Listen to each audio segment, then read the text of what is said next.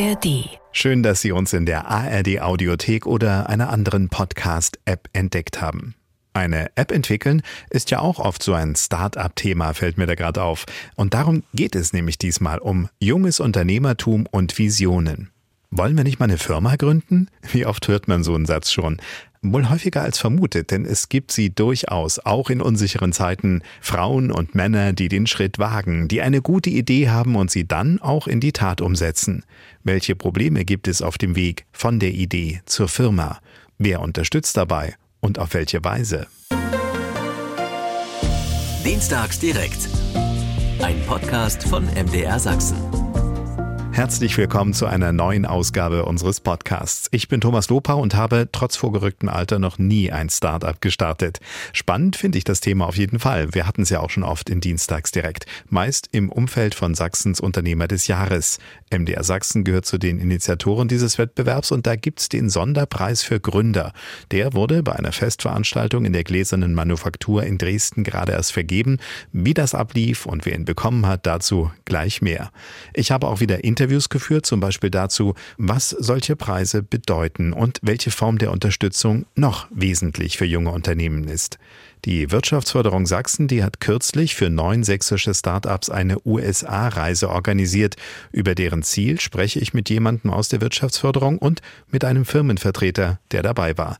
Ein weiteres Gespräch dreht sich darum, welche Hürden Gründerinnen überwinden müssen. Die Interviews gibt's wie immer nach der circa anderthalbstündigen Talkrunde und die startet jetzt. Unser Thema diesmal wenn aus Ideen Firmen werden. Wie clever ist Sachsens Gründerszene?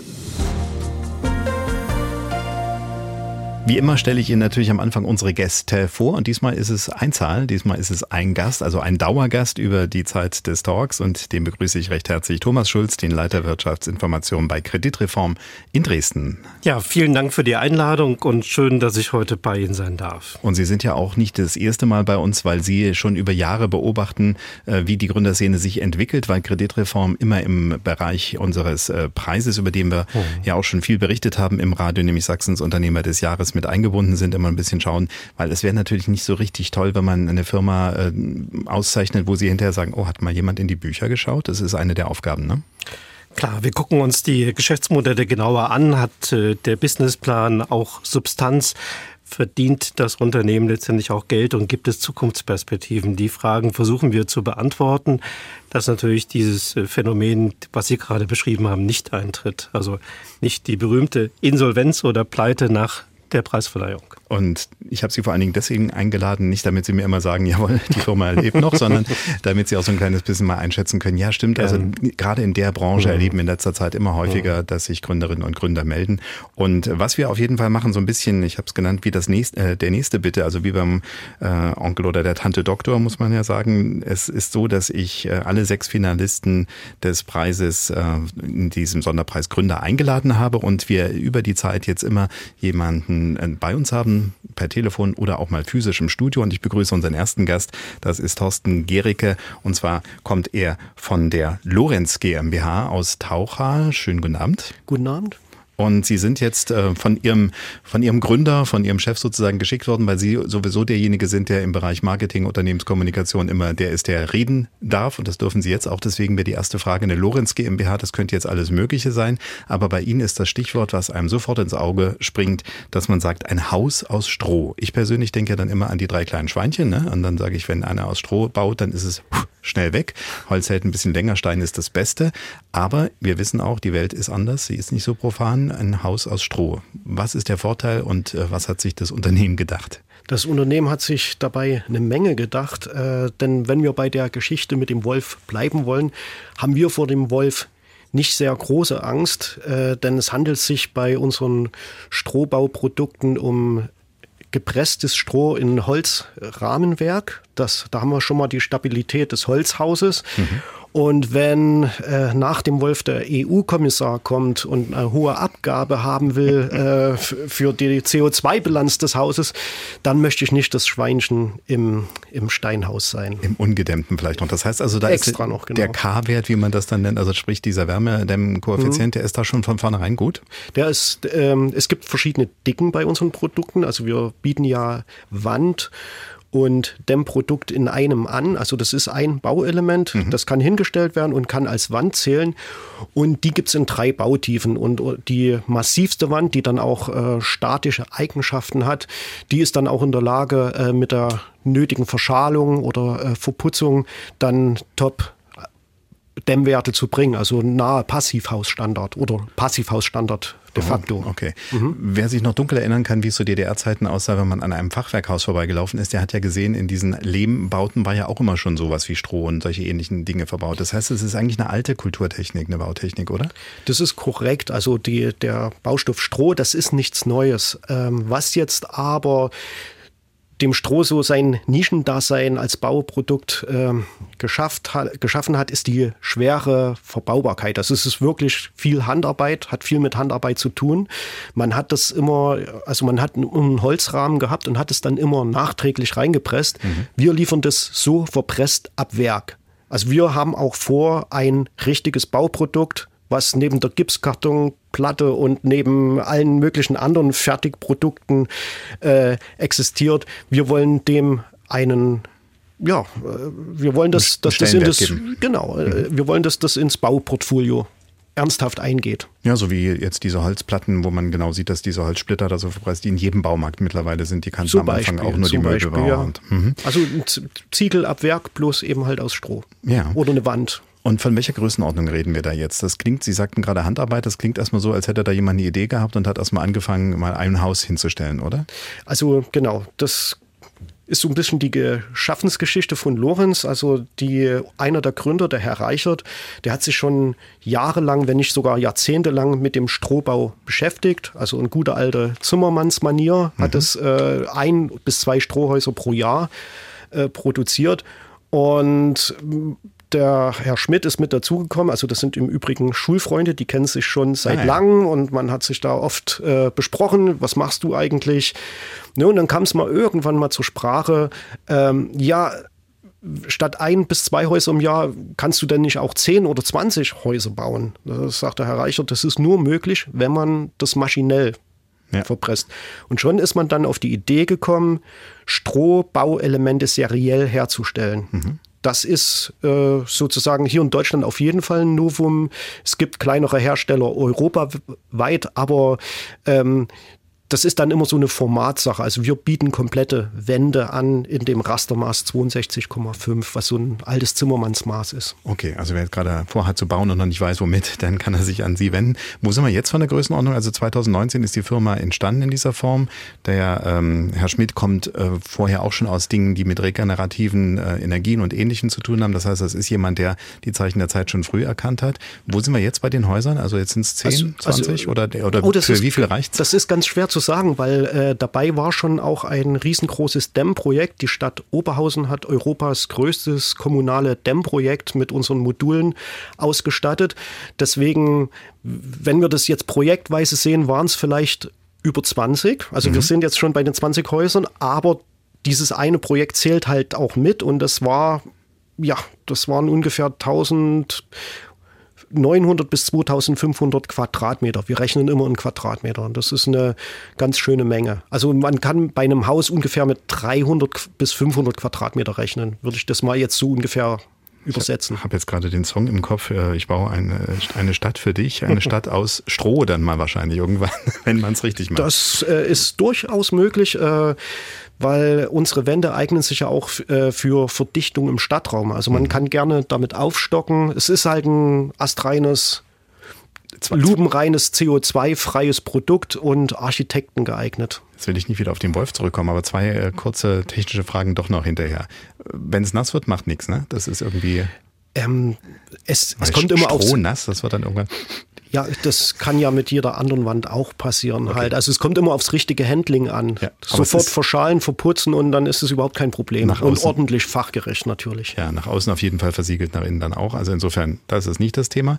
Äh, Brandschutz? Äh, ähm, auch das ist nicht äh, das Thema. Das, also wenn man einen Strohhalm mal direkt an ein Feuerzeug ranhält, das Stroh ist ja mineralisch mhm. und äh, der geht aus. Also das Feuer geht aus halt. Ne? Okay.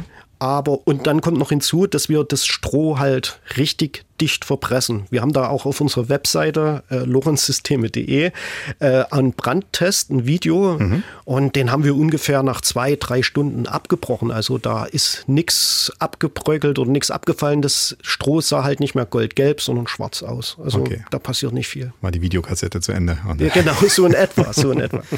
Herr Schulz, ähm, als Sie das äh, gelesen haben, haben Sie gesagt, ey, gute Idee oder äh, huch, ich fühle mich wie im Mittelalter, aber manches ist ja auch gut, wenn ja, man es wiederfindet ganz tolle Idee von dem Unternehmen. Das ökologisches Bauen spielt heute eine ganz, ganz große Rolle. Man muss sich einfach äh, verdeutlichen, 38 Prozent der weltweiten Emissionen kommen aus dem Bau und ökologischen Bau hat wirklich eine ganz, ganz große Bedeutung. Und wenn wir heute an Dämmmaterial denken, denken wir alle an die Styroporplatten, an die Diskussion mit äh, Entsorgung und anderen problematischen ähm, ja, Rahmenbedingungen, die damit verbunden sind. Und was liegt da näher, einen ökologischen Baustoff, der verfügbar ist, auch dafür zu nutzen? Und ich glaube, dass äh, wirklich, äh, ich drücke Ihnen ganz doll die Daumen, auch äh, dafür auch ein, ein Markt da ist und auch die Nachfrage nach ökologischem Bauen sehr stark steigen wird. Gerade in Zeiten mit hohen Energiekosten ist das wirklich eine richtige Alternative zur richtigen Zeit. Ja, also als ich es gesehen habe, fand ich es auch ähm, interessant auf jeden Fall. Also man gedacht, aha, okay, äh, man redet ja immer über Kreislaufwirtschaft, Cradle to Cradle. Ist denn das, was da gebaut wird, äh, irgendwann mal später wieder gut abbaubar? Also äh, Stroh denkt man sich ja erstmal, kann man wahrscheinlich einfach auf den Kompost werfen. Ganz so wird es nicht sein. Also man muss es bestimmt irgendwie auseinander dividieren wieder mit dem Putz ab und so weiter. Aber wie ist das dann, was die Umweltbilanz angeht, später mal? Also ähm, wir haben eine Ökobilanz äh, erstellen lassen von äh, äh, von einer Universität in Nordrhein-Westfalen. Und wenn ich bei der Analogie mit dem Wolf äh, bleiben soll, mhm. ähm, dann möchte ich, was die Entsorgungskosten anbelangt, auch nicht das Schweinchen im Steinhaus sein. Also das ist völlig unproblematisch. Kein Geröll, kein Schutt, äh, kein gar nichts. Ne? Und ähm, es gibt ein Haus in Frankreich, ein Strohhaus in Frankreich. Das wurde vor über 100 Jahren gebaut. Dort hat man so eine, so eine, so ein Fenster gelassen zur Wand, dass man das Stroh angucken kann. Ja. Und das Stroh sieht noch genauso goldgelb aus, wie es frisch vom Acker gekommen wäre. Also auch die Haltbarkeit ist im Grunde genommen kein Problem und kann auch mit Massivbau mithalten. Aber sollte es mal halt kaputt gehen oder, oder abgebaut werden oder rückgebaut werden, wie gesagt, Entsorgung kein Problem. Muss man nur aufpassen, welche Haustiere man sich dann hält. Nicht, dass mal irgendwo der Putz abbröckelt und dann ist das halbe Haus weggefressen. Wahrscheinlich nicht. Nein, das war jetzt gekarlaut. Also äh, ist auf jeden Fall eine gute Idee. Es ist nicht der, der äh, Hauptpreis, also nicht der Sonderpreis geworden, obwohl die Idee so gut ist. Aber wir haben, muss es ja kein Geheimnis draus machen, es ist ja bekannt, wer dann am Ende gewonnen hat. EcoSoft Fiber ist hm. äh, ja auch in, nach dem Nachhaltigkeitsprinzip. Also wir werden nachher noch mit einem der Gründer sprechen. Da geht es um Schaumstoff, der eben auch nicht mehr Chemie, Erdöl äh, basiert ist, sondern eben auch auf Naturfasern. Mit denen haben Sie sich bestimmt gut verstanden, oder? Äh, das könnte bestimmt ein Komplementär- oder Ergänzungsprodukt äh, sein, äh, was wir besonders im Innenraum sehen halt. Ne? Mhm. Also wir, das, wir haben schon äh, vor dem Event gemerkt, ui, das könnte schwere Konkurrenz werden. Ja, beziehungsweise vielleicht auch wirklich ergänzen, ne? wenn Sie sagen, Sie sind dann mehr diese, diese Bauelemente, die auch äh, tragend eigentlich, sind die auch tragend oder muss man da noch was anderes? Auf jeden Fall. Unsere, unsere ähm, stärkste und mittlerste Wand, das sind tragend, kann, können als tragende Wände verwendet werden. So, und wenn man sich dann ein Tonstudio oder irgendwas anderes vielleicht für ein, einen Schreiraum, um die Frust abzulassen, macht, dann kann man dann eben zum Beispiel diesen Spezialschaumstoff, der auf Naturbasis ist, dann noch einbauen. Dann hat man beides, hat man Akustik. und, auch, und, und auch Stroh hat gute Dämmeigenschaften. Haben wir erst vor kurzem erfahren fahren halt. Aber da muss noch ein bisschen mehr geforscht werden dran. Okay. Äh, weitere Skalierung geplant nach oben? Ja, natürlich halt. Ne? Also die, die Skalierung senkt die Preise, das, das, das weiß ja jeder. Und wir wollen natürlich, dass das ein populärer Baustoff wird. Und mit jedem Schritt, mit dem wir wachsen, desto mehr kommen wir an das Ziel ran. Dann sage ich vielen, vielen Dank, dass Sie uns das nochmal vorgestellt haben. Und das ist wirklich eine spannende Geschichte. Thorsten Gericke von der Lorenz GmbH und schönen Gruß an die beiden Gründer. Das werde ich machen. Vielen Dank. Wenn aus Ideen Firmen werden, wie clever ist Sachsens Gründerszene eigentlich? Das ist unsere Frage hier im Moment. Und wir haben die nächste Gesprächspartnerin. Diesmal ist es eine Gründerin, die ich jetzt begrüßen darf. Und zwar am Telefon ist Doreen Minerop von Minerop. Äh, jetzt muss ich überlegen, wie heißt das richtig? Ich habe es ihr Hörwelt. Hör Welt? Hörwelt. Hörwelt, genau. Ich habe nämlich eben nochmal geguckt, wenn ich eigentlich google und gebe dann Hörwelt ein, dann kommen sie relativ schnell. Das heißt, sie haben erstmal schon mal einen guten Titel gesucht, weil ähm, Hörgeräte, Akustik, das kennt man ja, das ist ähm, ja doch ein bisschen verbreitet und Menschen in meinem Alter müssen auch hinschauen, wo die sind. Aber was ist das Besondere an der Hörwelt Minerop? Was machen Sie anders vielleicht als andere? Ja, erstmal guten Abend und vielen Dank äh, für die Einladung. Ja, was, was ist Besonderes bei uns? Wir äh, versuchen den Kunden ganzheitlich zu beraten und vor allem herstellerneutral. Wir sind ein freier Akustiker, das heißt, wir sind nicht an irgendeinen oder, oder an, an zwei verschiedene Hersteller gebunden, sondern die Produktvielfalt unter den Hörsystemherstellern ist sehr groß und wir können praktisch auf das komplette Portfolio zurückgreifen und für jeden Kunden die passende Lösung individuell suchen. Und dabei nehmen wir uns ganz besonders viel Zeit. Jeder Mensch ist einzigartig und individuell und darauf stellen wir uns immer neu ein und schauen, dass wir mit viel Geduld und Zeit immer zur bestmöglichen Lösung kommen. Das heißt, wenn ich es richtig verstanden habe, ist das ein bisschen so äh, sonst eigentlich bei Hörgeräteakustikern wie bei Autohäusern, ja, dass man sagt, man hat eigentlich fast immer jemanden, der so eine Markentreue hat. Kann man das so sagen? Mm, Oder oft? Zu, zumindest bei den größeren Ketten, großen Ketten, manchmal auch bei den mittelständischen äh, Filialisten. Da ist das so, dass äh, das Sortiment äh, in der Regel schon äh, relativ eingeschränkt ist und ähm, da die Mitarbeiter eben nicht die freie Wahl auf das ganze Portfolio haben. Ja. Genau. Sie sind mit Ihrer Gründung ja mittlerweile, es ist ja nicht nur eine Gründung, sondern Sie haben ja drei Filialen, habe ich gesehen, in Auerbach, in Reichenbach und in Treuen. Ähm, wann sind Sie an den Start gegangen? Ich habe am 6.01.2020 in Auerbach gegründet. Da haben wir die erste Filiale eröffnet und sind dann direkt vier Wochen später im Februar 2020 mit der zweiten Filiale in Reichenbach im Vogtland ähm, an den Start gegangen und im Dezember äh, 20 erfolgte die Eröffnung dann am dritten Standort in Treuen. Jetzt also erinnern Geschäfte in 2020. Ja, und das ist ja gerade so ein Jahr gewesen, wo eigentlich alle, die in irgendeiner Art und Weise Ladengeschäfte gemacht haben, mit Einschränkungen zu tun hatten, wo wir plötzlich gemerkt haben, huch, jetzt geht das Leben nicht mehr so weiter. Was hatten Sie da für ein Gefühl, wenn Sie gerade in der Zeit plötzlich mit einer Gründung an den Start gehen? Ja, es war äh, im Mitte März 20 ähm, schon eine besondere Situation und äh, teilweise auch mit Angst und Ungewissheit verbunden und auch mit einigen schlaflosen Nächten, die mag es mal gehen. Ähm, wir sind gerade erst gestartet. Wir hatten ja auch noch nicht so viel ähm, Stammkundschaft und Laufkundschaft und ähm, haben dann aber relativ schnell gemerkt, dass ja das Hören doch ein Grundbedürfnis ist und äh, zum Glück war es so, dass wir als Hörakustiker als systemrelevant äh, galten. Das heißt, unsere Geschäfte durften geöffnet bleiben. Und das haben wir auch getan und äh, waren für die Menschen da, weil auch während Corona ist mal ein Hörgerät kaputt gegangen mhm. oder brauchten die Menschen Hilfe und da waren sie natürlich besonders dankbar, dass wir auch da jederzeit erreichbar waren. Ich würde gerade sagen, da kommt auch bestimmt eine gewisse Bindung dann nochmal stärker ne, zum Tragen als ohnehin. Und äh, jetzt äh, sind Sie in der Gründerszene als Frau jetzt nicht in der Mehrheit, leider immer noch nicht. Wir werden nachher auch ein Gespräch haben mit äh, Professor Dr. Claudia Lehmann, die hier in Leipzig an der Handelshochschule die Gründerinnenklasse als Projekt leitet, äh, die dann eben auch sagt, ja, hm, es sind immer nur so meistens um die 20, maximal 30 Prozent, je nach Branche, wo man hinschaut, wo äh, Gründer eben Frauen sind, also Gründerinnen sind. Wie fühlen Sie sich da in diesem Kreis aufgehoben? Auch jetzt, wenn Sie zum Beispiel bei so einem Preis dabei sind, da merken Sie auch, hey, viele Jungs im Raum.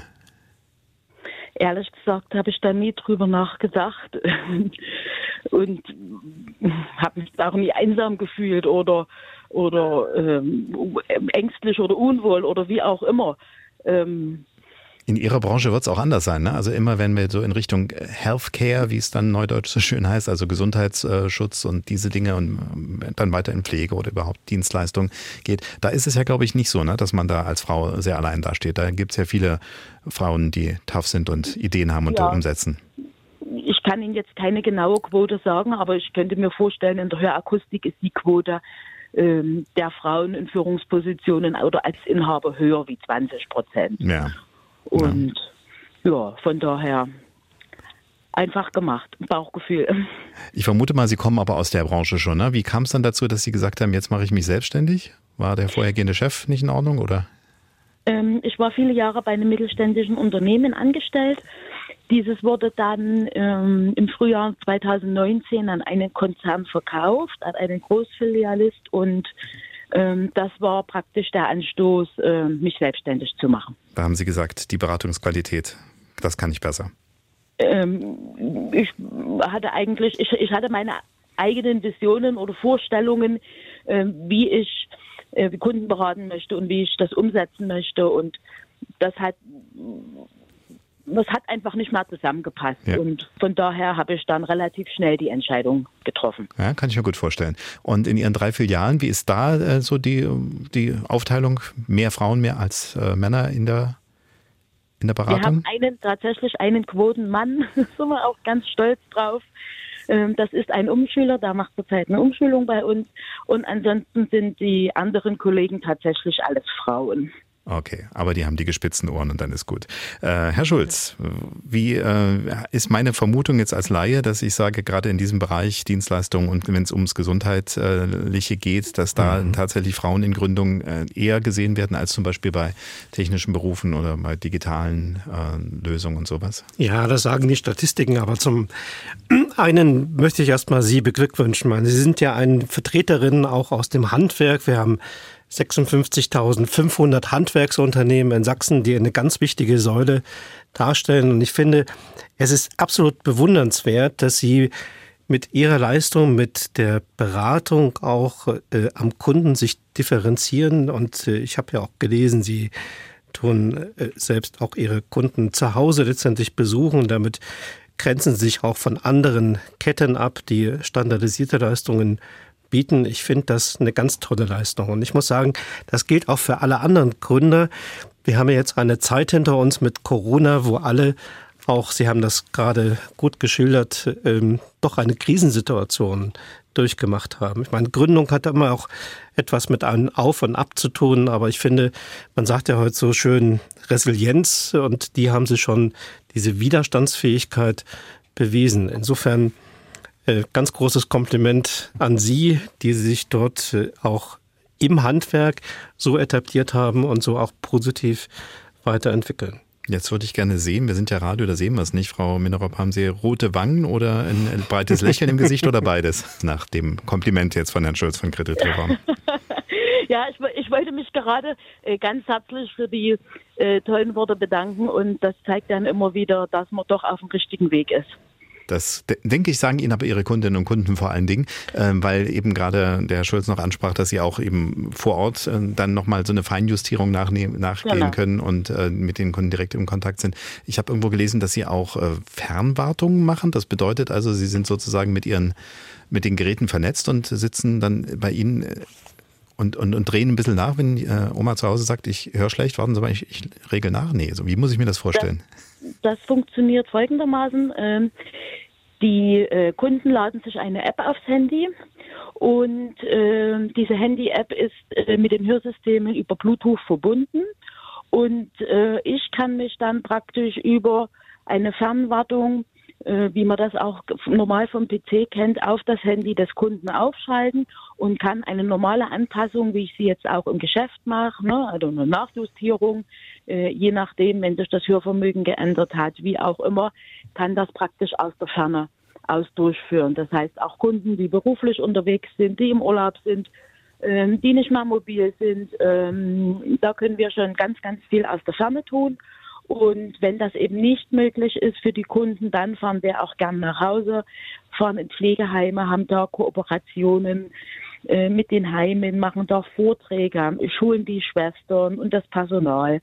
Dass auch dort die Menschen optimal betreut sind. Also ich merke, Sie kümmern sich. Ich wollte gerade Karlauern mit der Fernwartung, wenn jetzt jemand zum Beispiel auf den Kanarischen Inseln am Strand sitzt und sagt, ich höre nicht mehr richtig, guckt da auf die App und dann stellen Sie sozusagen das Meeresrauschen genau. ein bisschen leiser und dann geht's wieder. Genau. Das funktioniert. Hey, tolle Sache. Also ich merke schon auf jeden Fall, aber dieses äh, mit Menschen für Menschen ist, glaube ich, das Entscheidende neben der Technik, oder? Ja, genau. Ja, der Mensch steht für uns natürlich immer im Mittelpunkt in seiner Individualität wie jeder ist und darauf stellen wir uns ein und äh, versuchen für jede Situation die beste Lösung zu finden, genau. Und da ist ganz viel Empathie und ganz viel Vertrauen und auch ganz viel Emotion äh, im Spiel. Das heißt, wir haben auch eine sehr nahe Bindung äh, mhm. zu unseren Kunden. Letzte Frage nochmal an Sie direkt. Wir haben ja nun mitgekriegt, Sie haben sich so aus einer Anstellung heraus in die Selbstständigkeit dann entwickelt und äh, sind, glaube ich, so klingt es jedenfalls sehr zufrieden damit. Sie würden es also auch nochmal tun. Würden Sie es auch anderen empfehlen? Jederzeit wieder, ja. Also ich würde es auf jeden Fall wieder tun und ähm, würde auch jeden äh, den Mut wünschen und ähm, das dann einfach den, den, den Versuch zu starten und die Kraft nach vorne zu schauen und man kann so viel bewirken nach Vorstellungen und Wünschen und ähm, was nicht immer heißt, dass man weniger arbeitet, wenn man selbstständig ist, ne? meistens nee, nee. mehr. Aber ähm, man kann äh, für sich selbst so viel bewegen und verändern und ähm, ja, das ist ein tolles Gefühl. Wunderbar. Dann Dankeschön, dass Sie sich heute Abend auch Zeit genommen haben, mit uns rüber zu reden und toi toi toi auf dem weiteren Weg. Wann kommt die vierte Filiale? Schauen wir mal.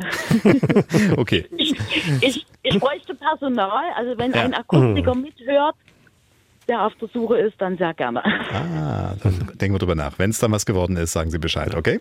Genau, das mache ich. Dann Dankeschön, schöne Grüße ins Vogtland. Tschüss. Dank. Alles Gute. Alles Gute. Sie hören dienstags direkt bei MDR Sachsen unsere Gesprächssendung. Jeden Dienstagabend, jeden Dienstag ein anderes Thema und diesmal geht es uns ums Gründen. Wenn aus Ideen Firmen werden, wie clever ist Sachsens Gründerszene? Und ein Grund, warum wir darüber sprechen, ist ja, dass Sachsens Unternehmerinnen und Unternehmer des Jahres gerade preisverdächtig äh, gewürdigt wurde. Es gab also diesen Wettbewerb, es gab Ergebnisse unter anderem zum Thema Resilienz oder eben wer Unternehmer des Jahres ist und es gab den Sonderpreis zum Gründen und die sechs Finalisten haben wir für die Sendung eingeladen. Also wir werden nachher dann auch mit dem, der den Preis dann letztendlich nach Hause gebracht hat, reden und jetzt äh, reden wir aber mit einem, der mit in diesem Bewerberfeld für die letzten waren. Es waren ja, glaube ich, wenn ich es richtig gezählt habe, 29 Startups, die sich äh, diesmal dem Wettbewerb gestellt haben. Davon gab es also sechs in der Endrunde und eine davon ist äh, die Firma, die Dr. Michael Aleite äh, vertritt. Und er ist gerade da als einer der Gründer und die Firma hat einen Namen, wo man jetzt im ersten Moment ist Scientist, ist richtig? Scientist, sage ich so? Ist eine Version, die man sagen könnte. Wie sagen Sie es? Scientist. Äh, Scientist. Okay. Mhm. da kann man sich jetzt nicht sofort etwas äh, drunter vorstellen. Was macht Scientist und warum ist das so eine tolle Geschichte, dass die Jury erstmal gesagt hat, das ist eine Endrunden-Teilnehmerfirma? Ja, ursprünglich war es gedacht als ähm, typisches KI-Startup, äh, einfach mal künstliche Intelligenz, also zur Abkürzung KI, mhm. einfach künstliche Intelligenz für die Medizinbranche, Gesundheitsbranche, insbesondere Pflegebranche zu bauen und in die Praxis auszurollen. Ähm, das war erstmal der erste Schritt. Man guckt erstmal, man macht, macht die ersten Gehversuche, äh, nimmt erste Projekte an. Ähm, sukzessive ist dann natürlich die Idee entstanden, ganz genaue Anwendungsfelder hier tiefer zu beackern, mhm. unter anderem eben das Feld Wunddokumentation. Das kam eben immer, äh, sind wir schon bei der Geschichte, wie das kam, letzten Endes durch die Kunden. Der Bedarf kam direkt durch den Kunden. Das heißt, Wunddokumentation muss professionell ausgeführt werden. Mhm. Äh, Gibt es bestimmte Standards, die eingehalten werden müssen, etc. Dann gucken wir uns mal das vorher an. Also das ist genau. jetzt ein Pflegedienst, ein ambulanter Pflegedienst oder auch ein stationärer, kann eben, wenn irgendwas passiert ist, wenn ein Patient, Patientin ähm, eine Wunde hat, vom Liegen, von der Verletzung, von einem Unfall, was auch immer, ähm, dann muss das sozusagen begleitet werden, wie der Heilungsprozess ist oder ob sich da etwas verschlimmert oder verbessert. Wie wurde das früher gemacht? Nicht nur früher, es wird jetzt größtenteils auch noch mit äh, Zettel, Stift, ähm, also okay. also ein Blatt Papier, ein Stift, äh, analoge Fotokamera, vielleicht ist auch digital, wird ein Foto gemacht äh, mit einem USB-Stick dran. Mhm. Das heißt, es gibt also Fotos gab es dann auch schon. Es wurde nicht abgemalt, nicht wie beim Gerichtszeichner. Äh, äh, unter anderem, unter anderem. Okay. Das heißt, ähm, es gibt Fotos, es gibt äh, Papierbögen, äh, die, die beschrieben werden und äh, letzten Endes wird es dann sukzessive am Ende der Kette äh, nochmal direkt äh, in einen Computer, in einen Desktop-PC, meistens total veraltet, eingetragen. Ja, ich habe jetzt gerade das Bild vor mir, wie man es vielleicht aus dem Urlaub kennt, wenn man einen Mietwagen übernimmt, ne? wo dann irgendwo an der Karosse ein Kreuz gemacht wird unter dem Motto, da ist eine Verletzung. Also Schienbein, Kreuzchen dort und Größe 2,5 Zentimeter. Beispielsweise. Okay. Beispielsweise, genau so. Und jetzt, äh, in, äh, ab jetzt oder in der Zukunft mit dieser App wird es dann wie? Ja, erstmal zum größten Teil so, dass es ganz, ganz einfach geführt wird. Das heißt, ich habe kaum noch Freiheitsgrade. Das heißt, ich werde entlang geleitet, was ich zu tun und zu lassen habe, was ich zu dokumentieren habe. Ähm, ich habe keine Medienbrüche. Das heißt, ich habe ein, ein Smartphone oder ein Tablet mit einer Kamera dran. Die, das Bild wird direkt weiterverarbeitet. Das heißt, eine automatisierte Messung. Ähm, Vorschläge, welche Diagnose, welche, welche Art von Therapie etc. Also das heißt, die App lernt ja auch mit. Das Okay. heißt, es ist ein Unterschied, ob ich das jetzt das einmalig zum ersten Mal mache Mhm. oder ob das ein wiederholter Dokumentationsauftrag ist oder eine wiederholte Dokumentation. Das heißt, die App lernt ständig dazu. Ähnlich beispielsweise jetzt im Web Webbrowser, Mhm. wenn ich dann äh, meine Lieblingsinternetadressen dann oben immer wieder angezeigt bekomme. So ähnlich muss man sich das vorstellen. Also mal ganz vereinfacht für einen Laien, wenn da zum Beispiel sich jetzt irgendwie Eiter bilden würde, das würde das, äh, das System sofort erkennen und würde sagen, Achtung, hier ist eine Verschlechterung und das bedeutet, hier Äh, muss man, Ja, zumindest soweit, äh, dass eben äh, das Expertenwissen von, von geschulten Ärzten oder, oder von geschulten zertifizierten Personal noch mit einbezogen wird. Das, Das ist uns klar. sehr, sehr wichtig, äh, weil das so eine Komponente ist. Äh, ist ja durchaus auch so ähm, bekannt, äh, ja, wenn jetzt immer mehr KI in diese Systeme reinkommt, wie werden wir dann irgendwann vernachlässigt? Ja. Das ist ja genau ein Trend, dem man entgegenwirken muss. Das heißt, äh, wie viel bringe ich rein, wie viel ist notwendig und wie viel muss der Mensch eben noch mit reingebracht werden und Okay. sollte auch der Mensch mit reingebracht werden. Abgesehen davon, dass Sie jetzt gesagt haben, keine Medienbrüche, also sprich, ähm, ich muss da jetzt nicht erst noch ein Foto irgendwo einscannen, dann geht das gerade wieder nicht, dann ist nicht das richtige Kabel da, dann ist der USB-Stick kaputt, dann ist das nicht dort. Das ist das eine, das verstehe ich sehr gut.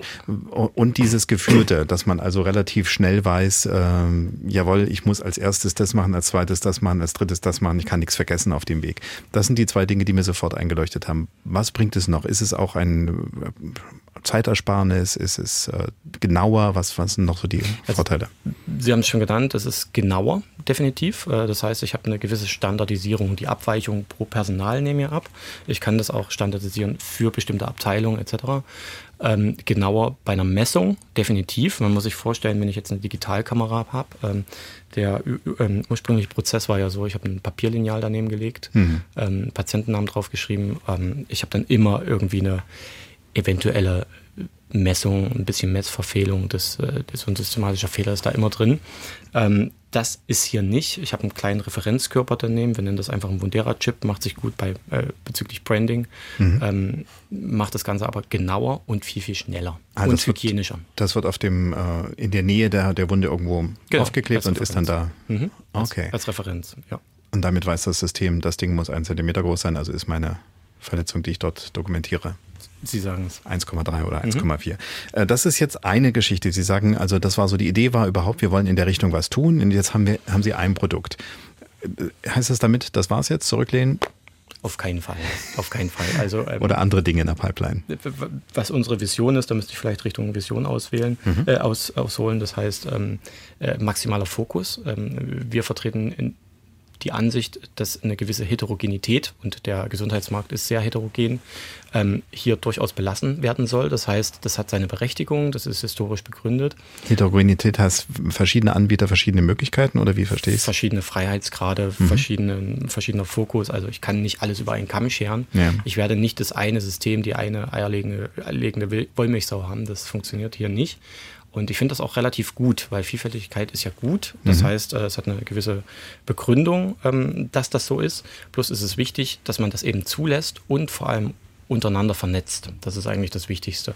Ähm, wenn jetzt alles schon vernetzt wäre, dann wären ja wir ja faktisch arbeitslos und äh, hätten gar keinen Bedarf. Das heißt, äh, ein ganz großer Mehrwert, und das wäre schon der nächste Need, den wir hier ähm, auflisten sollten, ist eben die Interoperabilität. Das heißt, alle untereinander vernetzt, das heißt mit herkömmlichen Dokumentationssystemen, mit verschiedenen anderen Anbietern, also überall, wo Daten herkommen oder wo kommuniziert wird, sollte eine Vernetzung möglich sein. Okay. Jetzt sagt man, das ist eine kleine App. Ähm, das stimmt auch, aber es ist eigentlich noch viel, viel mehr. Das heißt, da ist eine sehr komplexe Plattform dahinter mit vielen Schnittstellen. Ähm, Man kann, kann äh, verschlüsselt kommunizieren zu Kassen, äh, medizinischen Dienste, Krankenkassen, Ärzten, Angehörigen etc. etc.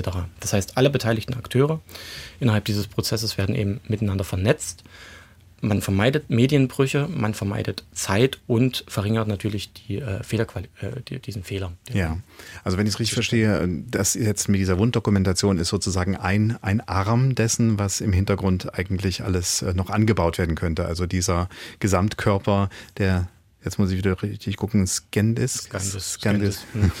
Also dieser Firma, die man so schlecht aussprechen kann, ist dann letztendlich mehr und sie könnten nach und nach noch Dinge anbauen, wo sie sagen, jetzt machen wir in dem Bereich, da fehlt auf jeden Fall noch was, da ist auf jeden Fall noch so ein Ökonomiesprung drin, da entwickeln wir was und eigentlich haben wir dahinter den Motor oder beziehungsweise den Gesamtkorpus haben wir schon dahinter. Genau.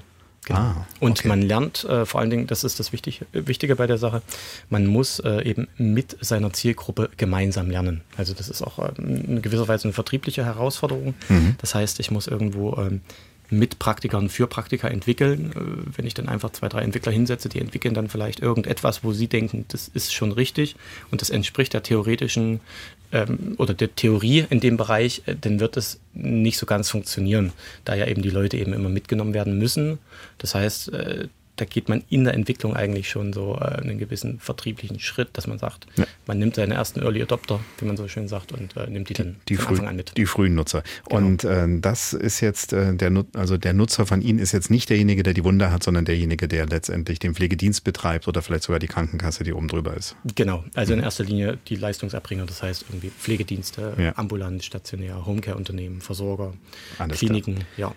Herr Schulz, äh, da haben wir jetzt schon verschiedene, wie man so schön neudeutsch sagt, Buzzwords drin. Ne? Wir haben KI gehört, wir haben Healthcare gehört und äh, wir haben äh, so eine Vernetzung und Miteinanderreden gehört. Mhm. Das ist also ein Unternehmen, was wir im Gründungsbereich relativ häufig haben, wo wir sagen, da sind so die neuen Technologien mit drin, aber letztendlich muss es ja in unser Lebensgefühl mit reinpassen. Und das machen die Jungs ganz gut, ne? Also mir fällt ja noch digitale Transformation ein und viele andere Buzzwörter. Aber ja. wir haben letztens eine Umfrage gemacht bei Kreditreform. Dort haben wir gefragt, was sind denn die größten Hemmnisse im Moment bei der Gründung und im Mittelstand?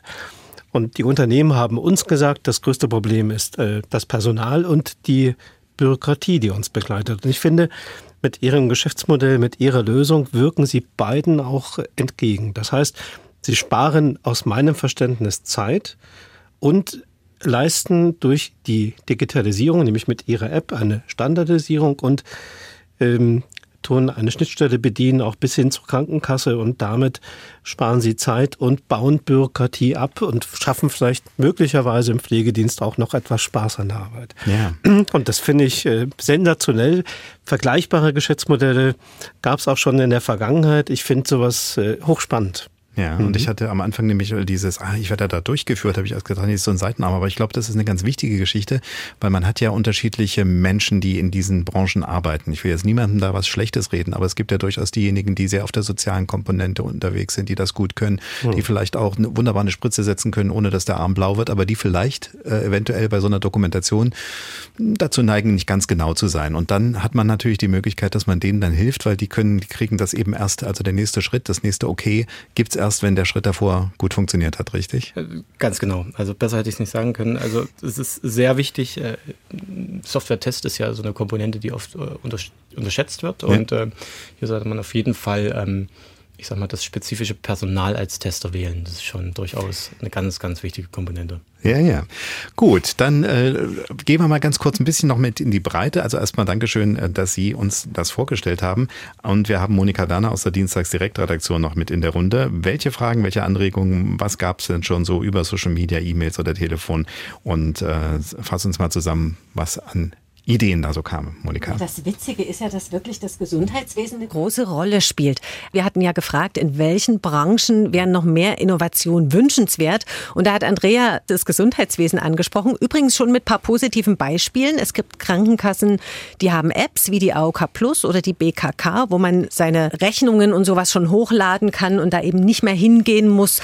Die findet auch, da hat sie sich auch schon dazu geäußert, äh, diese Innovation mit der Wund-App toll und wünscht sich genau sowas, noch viel mehr, hat sogar einen Vorschlag und hat gemeint, was ihr fehlt, wenn man einen Bruch hat, beispielsweise einen Armbruch. Da gibt es keine zentrale Stelle, eine App, wo man sich einfach mal informieren kann, wann kann ich den Arm wieder belasten, was esse ich günstigerweise, was kann ich mir vielleicht zusätzlich noch an Tabletten holen. Und da meinen sie, das kann doch nicht sein, dass es keine zentrale Stelle gibt, wo man so eine Information bekommt, sondern dass man da zum Arzt rennen muss, der braucht einen Haufen Zeit, um einem Sachen zu sagen, die der im Jahr mindestens 100 Mal irgendwelchen Leuten erzählen muss. Das hat sie direkt gleich vorgeschlagen. Es hat aber auch eine Studentin angerufen, und zwar Ina, die gemeint hat, Hochschulen, großes Thema, sollte man ja meinen, das funktioniert schon alles, aber innerhalb ihrer Hochschule fehlt ihr die Vernetzung. Da gibt's eine Menge Portale, Bibliothek, Mensa, Unterlagen, Zugänge und überall muss man sich separat anmelden.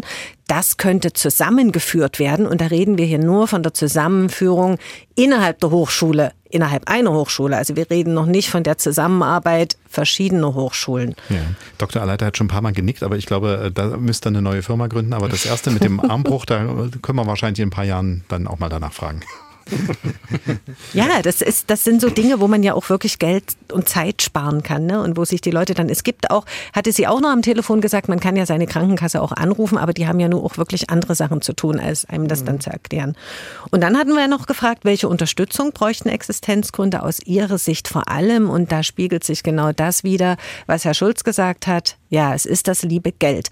Also Studentin Ina schreibt, sie würde sich ja sofort dran setzen und das Ganze revolutionieren, aber da bräuchte sie zumindest mal für ein Jahr ein sicheres Einkommen. Und äh, was sie sich auch noch gewünscht hat, sie kennt keine zentrale Übersicht, welche Hilfsmöglichkeiten es denn überhaupt gibt. Das wäre alles viel zu kompliziert. Sie hat das Gefühl, es kommt immer mal ein bisschen was verstreut und das geht an ihr auch vorbei. Sie wüsste jetzt gar nicht, wo sie sich hinwenden sollte.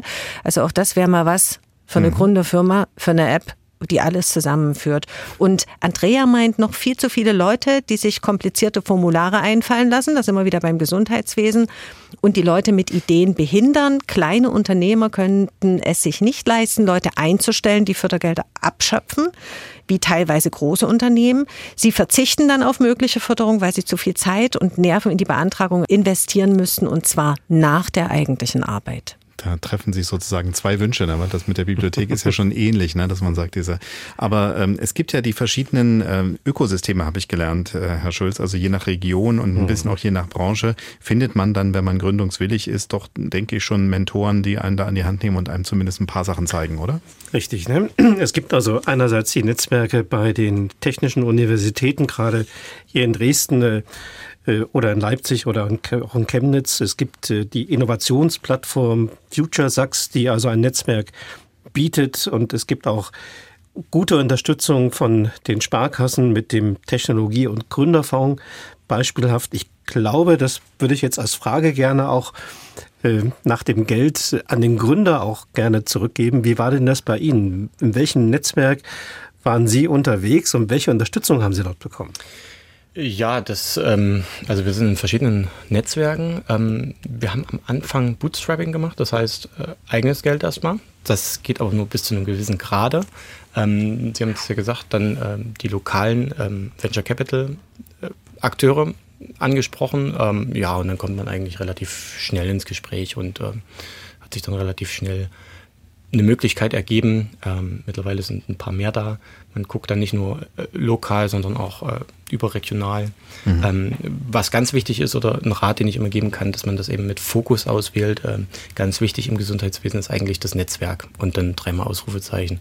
Also das lebt meiner Meinung nach sehr, sehr stark von Netzwerk, macht generell jedes äh, Geschäftsmodell, aber hier ganz, ganz besonders, weil eben immer ähm, der Kunde meistens nicht der Patient ist. Genau. Und, äh, da muss ich mhm. eben immer aufpassen, das sind ein paar äh, Eckpunkte mehr, die ich beachten muss. Und deswegen ist das Netzwerk ganz besonders wichtig. Ja, und weil Vertrauen und eben gerade diese Frage, was passiert mit meinen Daten auch mit einer Rolle spielt und mhm. ne, wo kriege ich zum Beispiel die Informationen her, was beim Armbruch wirklich günstig ist, das kann man dann mhm. nicht einfach zusammen googeln und dann in eine App gießen, sondern da muss man dann Expertise dahinter haben. Ja, also ist auf jeden Fall ein, ein nicht ganz profanes Feld, auf dem Sie da unterwegs sind, aber klingt auf jeden Fall erstmal so, als wenn es uns vielleicht ein paar Komplexitäten abnehmen könnte und das ist auch schon mal ein guter Anfang. Dann sage ich Dankeschön, Dr. Michael Aleite von der Firma, Sie sagen es immer am besten, Das Geheimnis. Einfach ein bisschen wegnuscheln. Und dann äh, zum Beispiel, wenn man merkt, ach, hier will jemand meine Wunde fotografieren, mhm. dann ist es wahrscheinlich die Wunderer Alp und alles ist gut. Und Dankeschön, dass Sie uns da haben teilhaben lassen. Und heute ist unser Thema halt die Gründungsszene in Sachsen. Und ähm, Jetzt kann ich jemanden begrüßen, der ist ein ganz klein wenig anders als die meisten Gründerinnen und Gründer, weil ganz oft hat man ja, so wie wir es eben auch mit Dr. Aleiter hatten, einen relativ jungen Mann oder eine junge Frau, mit der man spricht. Gut, okay, bei Doreen Minerop war es auch schon so, dass sie schon Berufsleben hinter sich hatte und dann gewechselt ist. Aber ich denke mal, äh, in dem Fall jetzt mit Wolfgang Cotentin ist es so, dass er schon ein Stückchen Berufsleben hinter sich hat und jetzt gesagt hat, ich wage jetzt mal so eine Unternehmensgründung. Gemeinsam mit Bernd Wacker ist die Eco Soft Fiber oder Soft Softfiber GmbH und Co. KG entstanden. Und ich sage jetzt erstmal schönen guten Abend und erzählen Sie uns bitte, was Sie da im vorgerückten Alter für eine Idee hatten. Ja, recht schönen guten Tag, Herr Lobau. Ja, äh, im vorgerückten Alter, das ist richtig. Fortgeschrittene Jugend kann man auch sagen. Im dritten Lebensabschnitt, äh, aber wir, es gibt ja fünf Lebensabschnitte. Insofern äh, durchaus äh, äh eine Zeit, die noch kreativ gestaltet werden kann. Ja, ich sag's neben, äh, ich sag's frei raus, ich bin, ich werde jetzt 72 und zusammen mit meinem Kollegen Bernd Wacker, ohne den ich das mit Sicherheit nicht gemacht hätte, ja, haben wir dann das Unternehmen ähm, EcoSoft Fiber gegründet. Wir stellen ökologische Schaumstoffe her. Wir haben gegründet im März 2020 ja, wegen Corona haben wir dann unseren Standort dann erst im Juli 2020 eröffnet, haben Personal eingestellt, Maschinen gekauft, Laboreinrichtungen etc. Mhm. Ja, und dann äh, ging alles so seinen Weg. Genau, und äh, Görlitz ist der Standort, muss man mal dazu sagen. Also da gibt's die, ja. ist eigentlich Manufaktur das falsche Wort dafür oder ist das im Moment äh, noch doch, richtig? Doch, doch, das ist absolut richtig. Es ist eine Manufaktur und wir befinden uns auch äh, auf dem Gelände der Siemens AG, dem Innovationscampus. Dort wird natürlich viel produziert und äh, wir fühlen uns sehr wohl und ich muss an dieser Stelle auch mal Dankeschön sagen an die Firma Siemens hier über den Ether, denn sie haben uns zu sehr äh, guten Bedingungen dort den Einstieg in unsere in, in, das, in die Technologie mhm. erleichtert. Und jetzt muss man so langsam erklären, was es für eine ist. Also erstens, wir haben ja schon über sie gesprochen, nämlich ganz am Anfang mit Thorsten Gericke, als es ja. darum ging, äh, dass dieser Werkstoff äh, Stroh in der Baubranche eine Rolle spielen könnte und das eben sehr ökologisch ist, auch so ist, dass es hinterher dann wieder gut recycelt oder zumindest abgebaut werden kann. Und da haben wir schon gesagt, da ist ja dann sowas ähnliches und die haben sogar den Preis gewonnen. Das heißt, jetzt können wir es noch mal öffentlich sagen, sie haben am Freitag, hat die Firma EcoSoft Fiber in äh, Dresden in der gläsernen Manufaktur von VW. Da war die Festveranstaltung abgeräumt. Und das äh, war ja so, dass es auf der einen Seite ein Voting dafür gab. Man konnte dafür abstimmen. Und auf der anderen Seite die geladenen Gäste dann auch nochmal abgestimmt haben. Es war also, als die sechs Kandidatinnen und Kandidaten dort einmarschierten, noch gar nicht klar, wer am Ende mit dem Preis rausgeht. Wie ist es jetzt so? Äh, wie haben Sie es empfunden, Herr Backer, Sie, die Mitstreiter in der Firma, dass das jetzt bei Ihnen gelandet ist, diese Auszeichnung? Ja, äh, wir haben uns natürlich riesig gefreut. Wir müssen aber auch sagen, äh, wir haben natürlich die Mitbewerber gehört und jeder von ihnen, äh, ich habe ja jetzt auch die Sendung verfolgt, jeder von ihnen ist es eigentlich wert gewesen oder wäre es wert gewesen, den ersten Preis abzuräumen. Insofern meine Gratulation auch an die anderen lieben Mitbewerber, an, den, an die anderen Gründer. Insofern toll, tolle Leistung und äh, ja, äh, bei uns ist es halt so, dass äh, ökologische Schaumstoffe, das ist so der Bereich der Old Economy. Ja? Und Old Economy heißt halt, wir produzieren etwas und äh, stellen etwas her und müssen dann dafür sorgen, dass es auch vertrieben wird. Es ist ein gigantisches Unternehmen. Hm. Also etwas Anfassbares, deswegen in der Old Economy. Sie sind äh, nah am Handwerk dran, kann man auch so sagen? Absolut, absolut. Und ja. jetzt einfach mal, damit man eine Vorstellung hat, was ein ökologischer Schaumstoff sein kann. Also erstens, man findet zum Beispiel wieder, oder ich habe gesehen, es gibt so Produktbeispiele, dass man es in der äh, Möbelindustrie, ne? also man kann einfach einen Sessel damit polstern oder ein Stuhlkissen äh, damit machen. Man kann in der Autoindustrie das nutzen. Äh, wir haben vorhin schon so ein bisschen mit rumgesponnen und gesagt, na, vielleicht könnte man dann die Häuser, die man mit diesen Strohelementen baut, dann von innen nochmal akustisch dämmen, mit ihrem Schaumstoff zum Beispiel, wäre auch eine Möglichkeit. Was sind noch so die Anwendungsfälle? Felder?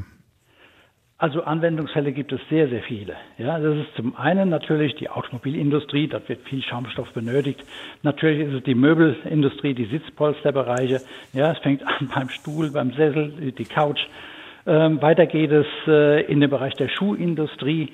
Und äh, ja, und noch ein ganz wichtiger Bereich, den ich so bezeichne als Low-Hanging Fruits, das ist der Bereich der Schallabsorption. Mhm. Die Materialien hängen dann an der Decke oder an der Wand und werden keiner besonderen Beanspruchung unterzogen. Äh, das äh, war auch der erste Schritt, den wir äh, gegangen sind. Und ähm, ja, jetzt äh, gehen wir natürlich auf die einzelnen Branchen zu. Hm. Aber ich muss Ihnen sagen, das ist äh, nicht trivial. Wir, wie gesagt, wir sind ja erst ganz äh, kurz im Markt und alles, was wir momentan produzieren, ist aufgrund der großen Nachfrage, geht äh, ja, als Muster nach draußen. Ja, also noch gar nicht äh, wirklich in der Anwendung. Jetzt, äh, damit diejenigen, die sagen, ich würde da gerne mal wissen und aus, mal schauen, wie das aussieht, Sie können auf unserer Internetseite sachsenradio.de auch tatsächlich mal mit in diese Manufaktur hineinspazieren, weil der Sachsenspiegel, äh, unsere Kollegen waren mit der Kamera dort und diesen Beitrag haben wir auf unserer Seite verlinkt. Also da kann man sich's mal anschauen. Und jetzt müssen wir noch auf das Entscheidende kommen, nämlich was Sie da eigentlich zu Schaumstoff verarbeiten. Es ist eben nicht Erdöl, es ist nicht die böse Chemie, Plastik und Elaste aus, wo auch immer, sondern äh, was ist da drin? Sie werden es nicht genau verraten. Sie sind der Chemiker, Sie haben sozusagen die geheime Formel äh, wahrscheinlich unterm Kopfkissen. Aber was ist da vor allen Dingen drin? Was ist das, äh, der heiße Scheiß, der sozusagen das Ganze fluffig macht? Ja, also wir verwenden Lederfalzspäne als Rohstoff. Ja, und äh, Lederfalzspäne entstehen direkt nach dem industriellen Gerbprozess, in dem Moment, äh, wenn das Leder auf eine einheitliche Dicke gebracht wird. Und dann wird es von unten her so abgeraspelt. Man nennt es Falzen. Und deshalb heißen die Späne, die da anfallen, Falzspäne. Mhm. Und davon gibt es in Deutschland etwa 10.000 Tonnen. In der EU vielleicht 300.000 Tonnen. Sie wissen, Lederindustrie, da ist Deutschland nicht führend, aber Italien zum Beispiel, da gibt es Unmengen von, von äh, Lederabfällen. Und ähm, es kommt aber noch was hinzu. Die Ressourcen, die uns zur Verfügung stehen, äh, sind natürlich immens. Wir haben eine Anfrage aus Portugal seinerzeit bekommen, haben gesagt, Mensch, pro Quadratmeter Leder, eingekauftes Leder, was wir verarbeiten, gibt es etwa 40 Prozent Verschnitt. Und auf diesen Abfällen sitzen wir. Die Deponien nehmen es oft schon gar nicht mehr an. Wir müssen es letztendlich äh, verbrennen. Und das Ganze ist natürlich kostenintensiv. Ja? Und wir sitzen auf diesen riesigen Mengen. Könnt ihr daraus auch Schaumstoffe machen? Und dann haben sie uns ein entsprechendes Granulat gebracht, haben das also granuliert. Und dann haben wir es gemacht und siehe da, es hat funktioniert. Und das war natürlich ein, äh, ein Jubelaufschrei in der Lederindustrie gewesen, weil die gesagt haben, das kann ja nicht wahr sein. Ja, das ist ja gigantisch. Ja, weil es gibt keinen ökologischen Schaumstoff bisher.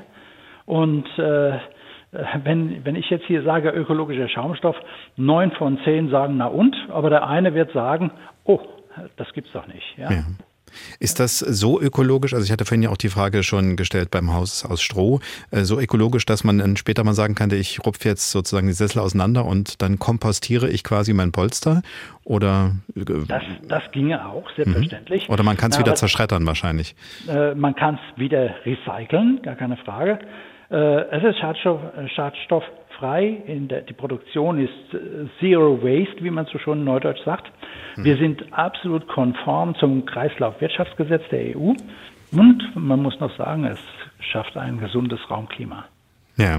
Auf jeden Fall äh, mehrere schlagende Argumente und vor allen Dingen eben, dass man dann eben nicht sagt, das ist jetzt Sondermüll. Und Sie haben es ja gerade im Bereich der Lederwirtschaft gesagt, die haben eben schon das Problem, dass es gar nicht loswerden, sondern man könnte es dann eben auch wirklich äh, guten Gewissens sagen, das bringen wir jetzt in einem Recycler zurück und der kann es dann eben in irgendeiner Art und Weise wiederverwenden. Jetzt wäre die Frage, äh, eigentlich müssten Ihnen mit Kusshand das alle Leute abnehmen. Wie ist die Resonanz aus der Wirtschaft? Äh, bauen wir schon eine Fabrik irgendwo oder wie schaut's aus? ich wollte, ich wollte das wäre so. Ja, aufgrund meines fortgeschrittenen Alters äh, möchte ich noch schneller am Rädchen drehen. Aber es ist tatsächlich so, dass äh, wir zum jetzigen Zeitpunkt skalieren wollen. Das heißt, wir müssen den nächsten größeren Schritt gehen. Wir wollen also ein, eine Anlage im Technikumsmaßstab bauen. Und äh, dieser Schritt ist notwendig als Zwischenschritt, bevor man in die industrielle Größenordnung geht. So, und äh, wir haben halt bisher alles äh, manuell hergestellt und äh, ja, sind jetzt auf der Suche letztendlich nach geeigneten Investoren. Herr Wacker hat ja bei seiner Präsentation in Dresden auch deutlich gemacht, dass äh, wir an der Stelle ja, die Erfahrung machen, dass Investoren aus dem Ausland äh, deutlich interessierter sind als aus dem Inland. Okay, also mal im schlimmsten Fall, wir haben ja noch so ein bisschen die Solarmodulindustrie im Hinterkopf, wo wir mal sehr führend in der Gegend waren. Könnte es also, also passieren, dass wir sagen, hey, erfunden in Görlitz und hergestellt, assembled in China oder sowas in der Richtung? Äh, da denken wir eher nicht dran. Ja, es okay. mag sein, also natürlich ist man aus China auf an uns zuge zugekommen, auch aus Vietnam, und hat gesagt, äh, können wir äh, ein Lizenzgeschäft vornehmen. Natürlich ist sowas im späteren Maßstab äh, möglich, aber äh, zum heutigen Zeitpunkt, wir denken immer in kleinen Schritten. Ja? Mhm. Nachts träume ich auch mal, aber äh, tagsüber versuche ich Realist zu sein und äh, und sage, okay, der nächste Schritt ist, wir brauchen einen Investor, ja, und dann bauen wir die Anlage, die Pläne liegen uns vor, wir haben alles bereits geplant und jetzt können eigentlich loslegen. Okay. Also jetzt an dieser Stelle der Aufruf, ich weiß nicht, wer uns gerade als Investor hört und sagt, Mensch, ich wusste gar nicht, wo ich mein Geld hinstecken soll, das könnte ich jetzt super in diese Idee. Ähm, also ich muss erstmal sagen, ist auf jeden Fall, äh, klingt für mich als Laien äh, super logisch. Als ich das gehört habe, habe ich gesagt, ja klar, warum nicht schon vor ein paar hundert Jahren erfunden? Also ist äh, ganz klar. Äh, Thomas Schulz von äh, Kreditreform, mhm. was sagen Sie? Also Kreditreform heißt jetzt nicht Kreditgeber? sondern Nein, Sie nicht. sind also diejenigen, die draufschauen. Wir, wir, wir schaffen ja nur die Möglichkeit, Kredit zu bekommen durch Transparenz. Aber wissen Sie, ich habe ja die Preisverleihung verfolgt und durfte dabei sein in der Krise meiner Faktur, wie Ihr Geschäftspartner das präsentiert hat. Und ich habe sofort an den FCKW-freien Kühlschrank von Veron vor 30 Jahren gedacht. Ja. Und das ist ein Beispiel, was ich finde, äh, was hoffentlich nicht zu 100 Prozent im Ergebnis mit ihnen vergleichbar wird. Aber damals wurde eine Technologie, äh, die bahnbrechend ist, erfunden, zum ersten Mal auch von einem regionalen Unternehmen und ähm, was sich dann in der Endkonsequenz auch wirklich nachhaltig ja überall äh, als Selbstverständlichkeit durchgesetzt hat. Und genau das habe ich eigentlich bei Ihnen bei Ihrem, äh, bei Ihrer Idee gedacht. Das ist ein nachhaltiger Rohstoff, heute Abfall. Und äh, ich finde, sehr viele, sehr viel Fantasie. Ich denke, eine ganz große Herausforderung ist dann auch in den Industrien, die Sie genannt haben, auch die Absatzmärkte zu finden. Ich äh, denke, das sind feste Strukturen, die da auch da sind. Da geht es um viel Geld. Das wird mit Sicherheit eine große Herausforderung werden, aber ich drücke Ihnen ganz doll die Daumen. Und ich würde, vielleicht können Sie noch ein bisschen was aus dem Nähkästchen äh, erzählen zu dem Thema Geld, Investorensuche, ohne jetzt äh, Bashing äh, durchzuführen. Ich danke Ihnen erstmal für Ihre Worte. Ja, Sie hm. tun richtig gut. Und wenn man Start-up-Unternehmer äh, ist, dann äh, stößt man auf sehr, sehr, sehr viele Schwierigkeiten, vor allen Dingen im Bereich der Administration. Ja, Investorensuche ist eine, äh, eine äh, Sache, man muss eine gewisse Bekanntheit haben, ja, und äh, diese Bekannt, diesen Bekanntheitsgrad haben wir erlangt schon aufgrund äh, der ja, durch einige der, der Preise, die wir gewonnen haben. Und äh, da bin, sind wir sehr dankbar. Das sorgt für Publicity, da melden sich dann einige Leute natürlich. Aber es ist natürlich klar, die der Erfolg liegt in der Zukunft. In der Gegenwart sind wir klein. Wir sind, äh, wir sind unter den, äh, den, den Start-ups sind wir oder unter den Firmen sind wir so wie sowas wie ein Mikroorganismus. Und wir müssen wir haben jetzt mittlerweile eine erstaunliche Bekanntheit, einen erstaunlichen Bekanntheitsgrad, aber die Venture Capital Gesellschaften oder die Business Angels, die erwarten dann natürlich auch ihren Anteil. Und da muss man äh, da muss man schon genauer hinschauen. Und äh, ich bin der Meinung, dadurch, dass wir, wir liegen voll im Trend und äh, die Chancen, die sich im Markt ergeben, wenn wir bedenken, dass wir die, die, die, den, den Schaumstoffmarkt revolutionieren können, dann ist das sowas Großartiges. Und das ist auch der Grund, warum ich in meinem hohen Alter nochmal angetreten bin. Ich glaube, das wird Erfolg haben und äh, Investorensuche. Ich glaube schon, dass wir hier äh, in, in, in Deutschland bleiben werden, äh, was die Investoren angeht. Allerdings muss ich sagen, aus dem Ausland gab es einige stimmen, vor allen Dingen nach der Sendung Höhle der Löwen, wo wir auch aufgetreten sind. Und äh, danach haben sich etliche äh, Investoren gemeldet, die gesagt haben, Mensch, wir hätten Interesse. Mhm. Aber das ist noch das erste Gespräch dazu hat mhm. stattgefunden mit einem großen Unternehmen. Aber trotzdem, äh, das ist alles offen. Ergebnis offen. Was ja. vielleicht auch noch ein interessanter Aspekt ist, also wir messen in unseren Umfragen auch, dass Gründer älter werden aufgrund der Demografie, aufgrund der Altersentwicklung. Wir werden ja auch immer älter alle leider in der Alterspyramide ist festzustellen, dass wirklich Gründer auch älter werden. Das heißt, so außergewöhnlich, man Sie mit Ihren 72 Jahren vielleicht schon, bald, aber bald. das ist, äh, das ist gar nicht so außergewöhnlich. Das merken wir jetzt auch in dem Bewerberumfeld, dass es also nicht mehr so immer nur die ganz Jungen sind. Und ich finde, äh, dass gerade auch wenn Sie Erfahrung mit einbringen, das sehr, sehr viel wert ist. Weil Sie bringen Lebenserfahrung ein, das ist, denke ich mal, ganz, ganz viel wert. Da nehmen Sie mir direkt sozusagen das Wort aus dem Mund, weil das wollte ich nämlich auch sagen. Ich glaube, das ist auch ein Pfund und Herr Kurtander, ich hoffe einfach mal, dass wir sozusagen jetzt wie bei der Versteigerung sagen, zum ersten, zum zweiten und jetzt bitte noch schnell melden. Äh, denn äh, Sie sollen es erleben, dass das auf jeden Fall so ist, dass irgendwann mal einer äh, zum anderen sagt, i, du sitzt ja noch auf dem Polster aus Erdöl, das ist ja, na, sondern ja. es gibt doch was wissen, viel Besseres. Wissen Sie, es ist für die Firmen, die zum Beispiel auch Leder verkaufen, ist es doch ein zusätzliches Geschäftsmodell im Prinzip, ja. auch die Schaumstoffe mit zu vermarkten. Ja. ja. denn die Trampelpfade in diese Richtung sind doch die, fast dieselben. Hm. Gut. gut. Dann sage ich erstmal Dankeschön, dass Sie sich diesen, äh, die Zeit genommen haben, am Abend nochmal dafür zu werben, auf der anderen Seite uns auch mal zu erklären, wie einfach es eigentlich sein kann, wenn es dann auch letztendlich in die Umsetzung kommt, umso besser. Und da drücken wir alle ganz fest die Daumen. Dankeschön und äh, grüßen Sie Herrn Wacker auch von uns und toi toi toi. Und wir berichten natürlich dann weiter, wenn das Ganze dann nach oben skaliert. Sie sagen Bescheid, Super, richtig? Haben Sie herzlichen Dank. Sie hören dienstags direkt bei MDR Sachsen unsere Gesprächssendung am Dienstagabend heute zum Thema Gründen. Das Ganze etwas angelehnt an den gerade erst übergebenen äh, Sonderpreis bei Wettbewerb Sachsens Unternehmerinnen und Unternehmer des Jahres. Und wir haben ja vorhin schon mal darüber gesprochen, dass es nicht ganz so viele Unternehmerinnen gibt, sondern viel mehr Unternehmer. Das ist auch ein bisschen so bei dem Bewerberfeld der letzten sechs, die wir jetzt schon angesprochen haben. Da haben wir genau zwei Frauen dabei. Eine war Doreen Minerop vorhin von der Hörgeräteakustik und jetzt haben wir Annette Katrin Seidel, Design Hotel Laurichhof und das Ganze in Pirna. Die Inhaberin ist jetzt am Telefon. Hallo. Hallo, grüße. Sie haben ja schon mal den Gründerinnenpreis gewonnen, ne, vor einem Jahr. Jetzt waren Sie ja, im, jetzt waren Sie im Endfeld sozusagen der Bewerberinnen, haben zwar jetzt diesmal nicht den Preis gewonnen, aber wie fühlten sich das an, wenn man sozusagen zweimal unter denen, es gibt ja doch relativ viele Gründerinnen und Gründer, zweimal so herausgewählt wird, weil da irgendwas Besonderes drin zu sein scheint. Äh, ist das Bestätigung? Ja, ne? Ja, das ist richtig. Also das sind ja natürlich immer besondere Ideen oder Sachen, die es noch nicht gibt.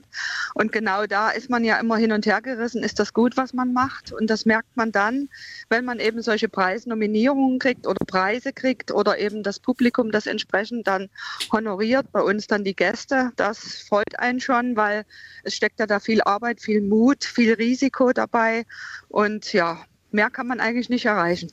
Wobei Sie natürlich sicherlich in äh, Ihrer Branche auch mitbekommen, dass die Gäste wiederkommen, ne? dass das funktioniert. Das ist ja das Schöne an so einem Gewerk, wo man direkt quasi die, die Früchte der Arbeit ein bisschen mitbekommt, indem die Leute sagen, hey, hier war es schön bei Ihnen.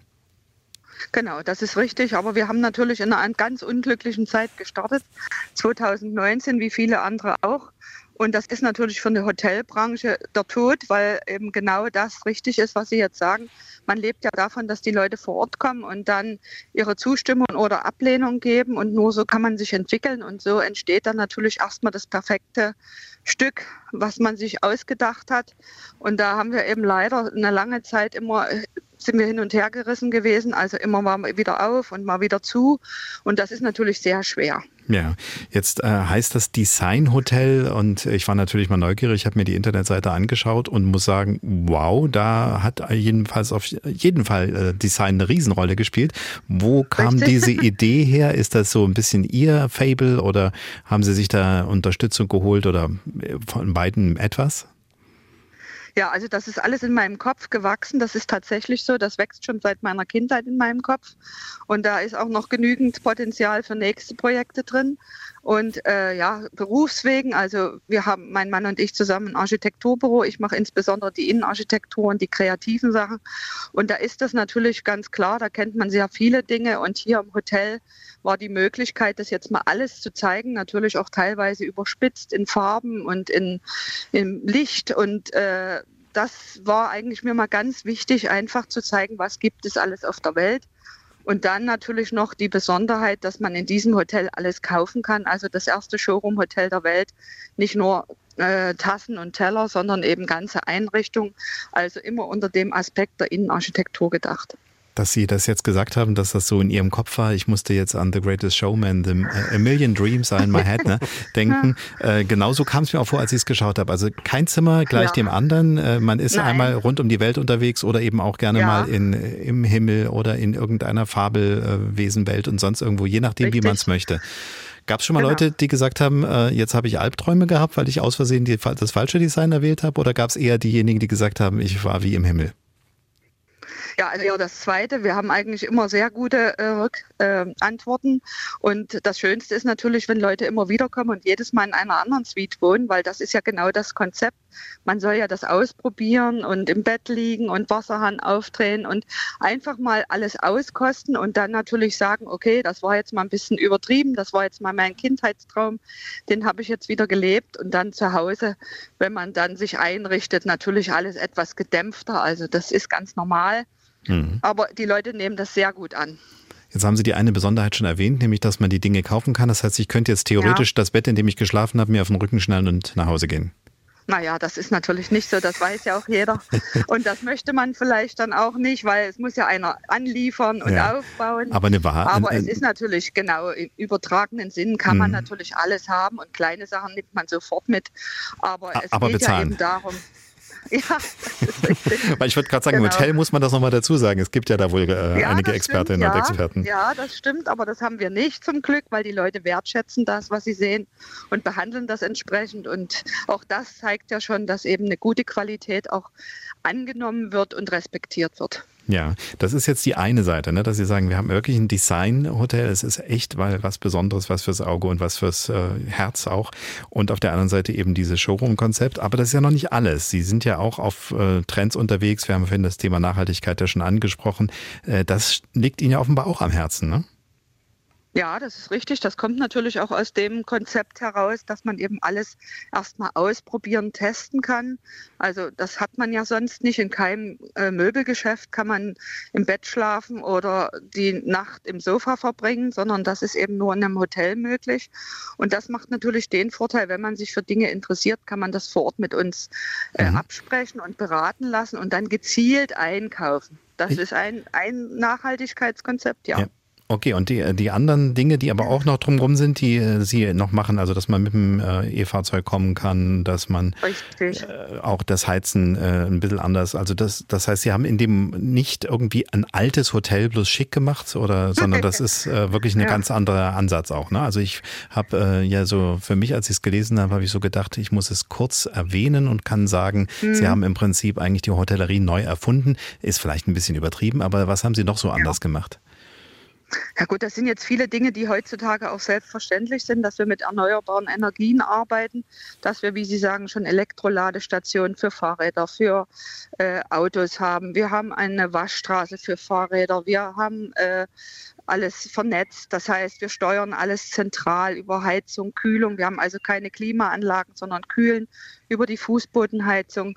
Also wir haben solche Dinge, die eben Nachhaltigkeit in dem Sinne bedeuten, dass man also auch, äh, sage ich mal, alles optimal steuern kann und nicht äh, Ressourcen verschwendet, nur weil es einfach die Technik nicht hergibt. Mhm. Und wenn man dann das Restaurant, es gibt ja auch noch ein Restaurant dabei, sich anschaut, ja. auch da ist dieses Prinzip ja, dass man sagt, lieber was Regionales, lieber etwas, was nicht dreimal um die Welt geflogen ist, sondern äh, wo man auch noch äh, sagen kann, wo kommt das her, das spielt auch noch mit eine Rolle, ne? Das ist richtig. Wir wohnen ja auch an der sächsischen Weinstraße. Das heißt, wir haben natürlich möglichst alles, was erstmal Getränke betrifft, also insbesondere Wein, alles in unserer Region gekauft.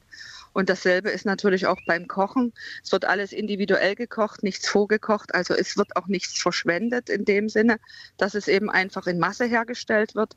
Und soweit es geht, das kann man natürlich nicht immer sagen. Es gibt Dinge, die muss man einfach woanders kaufen. Aber es sollte so sein, dass möglichst alles vor Ort besorgt wird. Wunderbar. Dann würde ich den Ball mal wieder rüberspielen zu Thomas Schulz. Er hat eben schon ein paar Mal äh, zustimmend, äh, zustimmend genickt, hörbar. Ja. ja. Also mich fasziniert ja, wie Sie dieses Geschäftsmodell Hotel neu erfunden haben und dann damit wirklich so ein Alleinstellungsmerkmal gesetzt haben. Ich habe eine ganz kurze Frage noch. Wir suchen ja als Kreditreform mhm. auch immer wieder neue Mitarbeiter. Wie machen Sie das? Sie haben ja auch einige Mitarbeiter letztendlich im Hotel, jetzt gerade in so einer schwierigen Phase. Wie gelingt es Ihnen auch motivierte Mitarbeiter für Ihre tolle Ideen letztendlich zu begeistern und auch zu finden? Wie machen Sie das? Also das war tatsächlich der Anfang. Alle haben mich davor gewarnt, sowas zu machen, weil das eben in dieser Branche ganz kompliziert ist, insbesondere noch im Restaurantbereich, Wochenarbeits, also Wochenendarbeitszeiten, Abendschichten. Und ganz komisch ist eigentlich, dass alles von alleine gekommen ist und auch heute immer noch so ist. Ich muss niemanden abwerben, sondern jeder, der von diesem Konzept, von der Idee überzeugt ist, kommt einfach zu mir. Und ich habe jetzt mittlerweile 19 Mitarbeiter. Ich bilde auch aus habe also Studenten und jetzt auch einen ersten Lehrling, sodass man sagen kann, okay, das hat Zukunft, die Leute verstehen das, die wollen das und man kann also auch in solchen Branchen gute Leute finden, wenn man einfach ein gutes familiäres Konzept hat. Und ja, also wir sind so ein Team, so ein Familienteam. Es ist ja auch gewachsen und es ist ja auch ein Familiengrundstück. Also da ist viel Herzblut drin und das merkt man. Klasse. Tja, besser kann man es eigentlich gar nicht sagen. Welchen, welchen Preis steuern Sie als nächstes an? Oh, jetzt habe ich schon mehrere Preise. Das, äh, ja, ich glaube, es gibt jetzt gar keinen mehr so richtig. Hm. Ich muss jetzt was Neues machen und das mache ich auch in meinem Kopf. Schwirrt ja noch viele solche Dinge rum, habe ich ja gerade gesagt. Und ja. das nächste ist schon in Anwartschaft. Das wird es nächstes Jahr oder dieses Jahr vielleicht noch geben. Ja, lassen Sie sich überraschen. Also das ist jetzt äh, so, dass Sie uns dann noch nicht mehr verraten wollen. Da bleibt der Kopf Nein, sozusagen noch, noch verschlossen. Genau.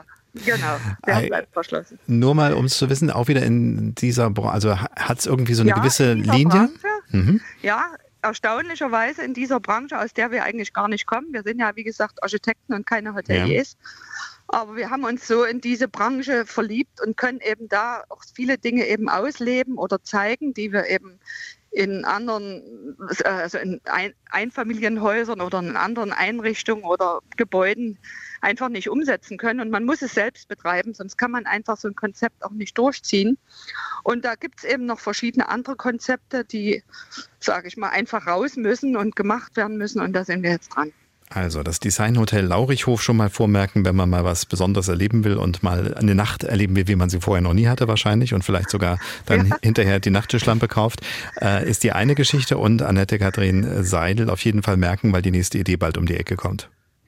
Genau, so ist Ich äh, muss witzigerweise an ein Gespräch denken, was ich im Vorfeld der Sendung geführt habe, was wir nachher dann noch hören werden, mit Maurice Charles de Boyeux von äh, Spin Cloud Systems äh, Dresden. Der war jetzt gerade mit mehreren Startups äh, in, der, in den USA. Eine in New der, York, ja. Genau, mhm. von der Wirtschaftsförderung genau. organisierten Reise. Ja.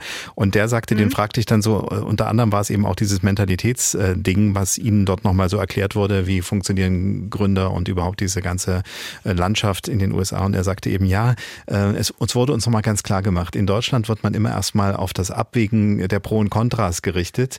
Richtig. Und in Amerika ist es immer erstmal das, das mal machen. Ich glaube, im Herzen haben Sie auch ein bisschen dieses erstmal machen, ne?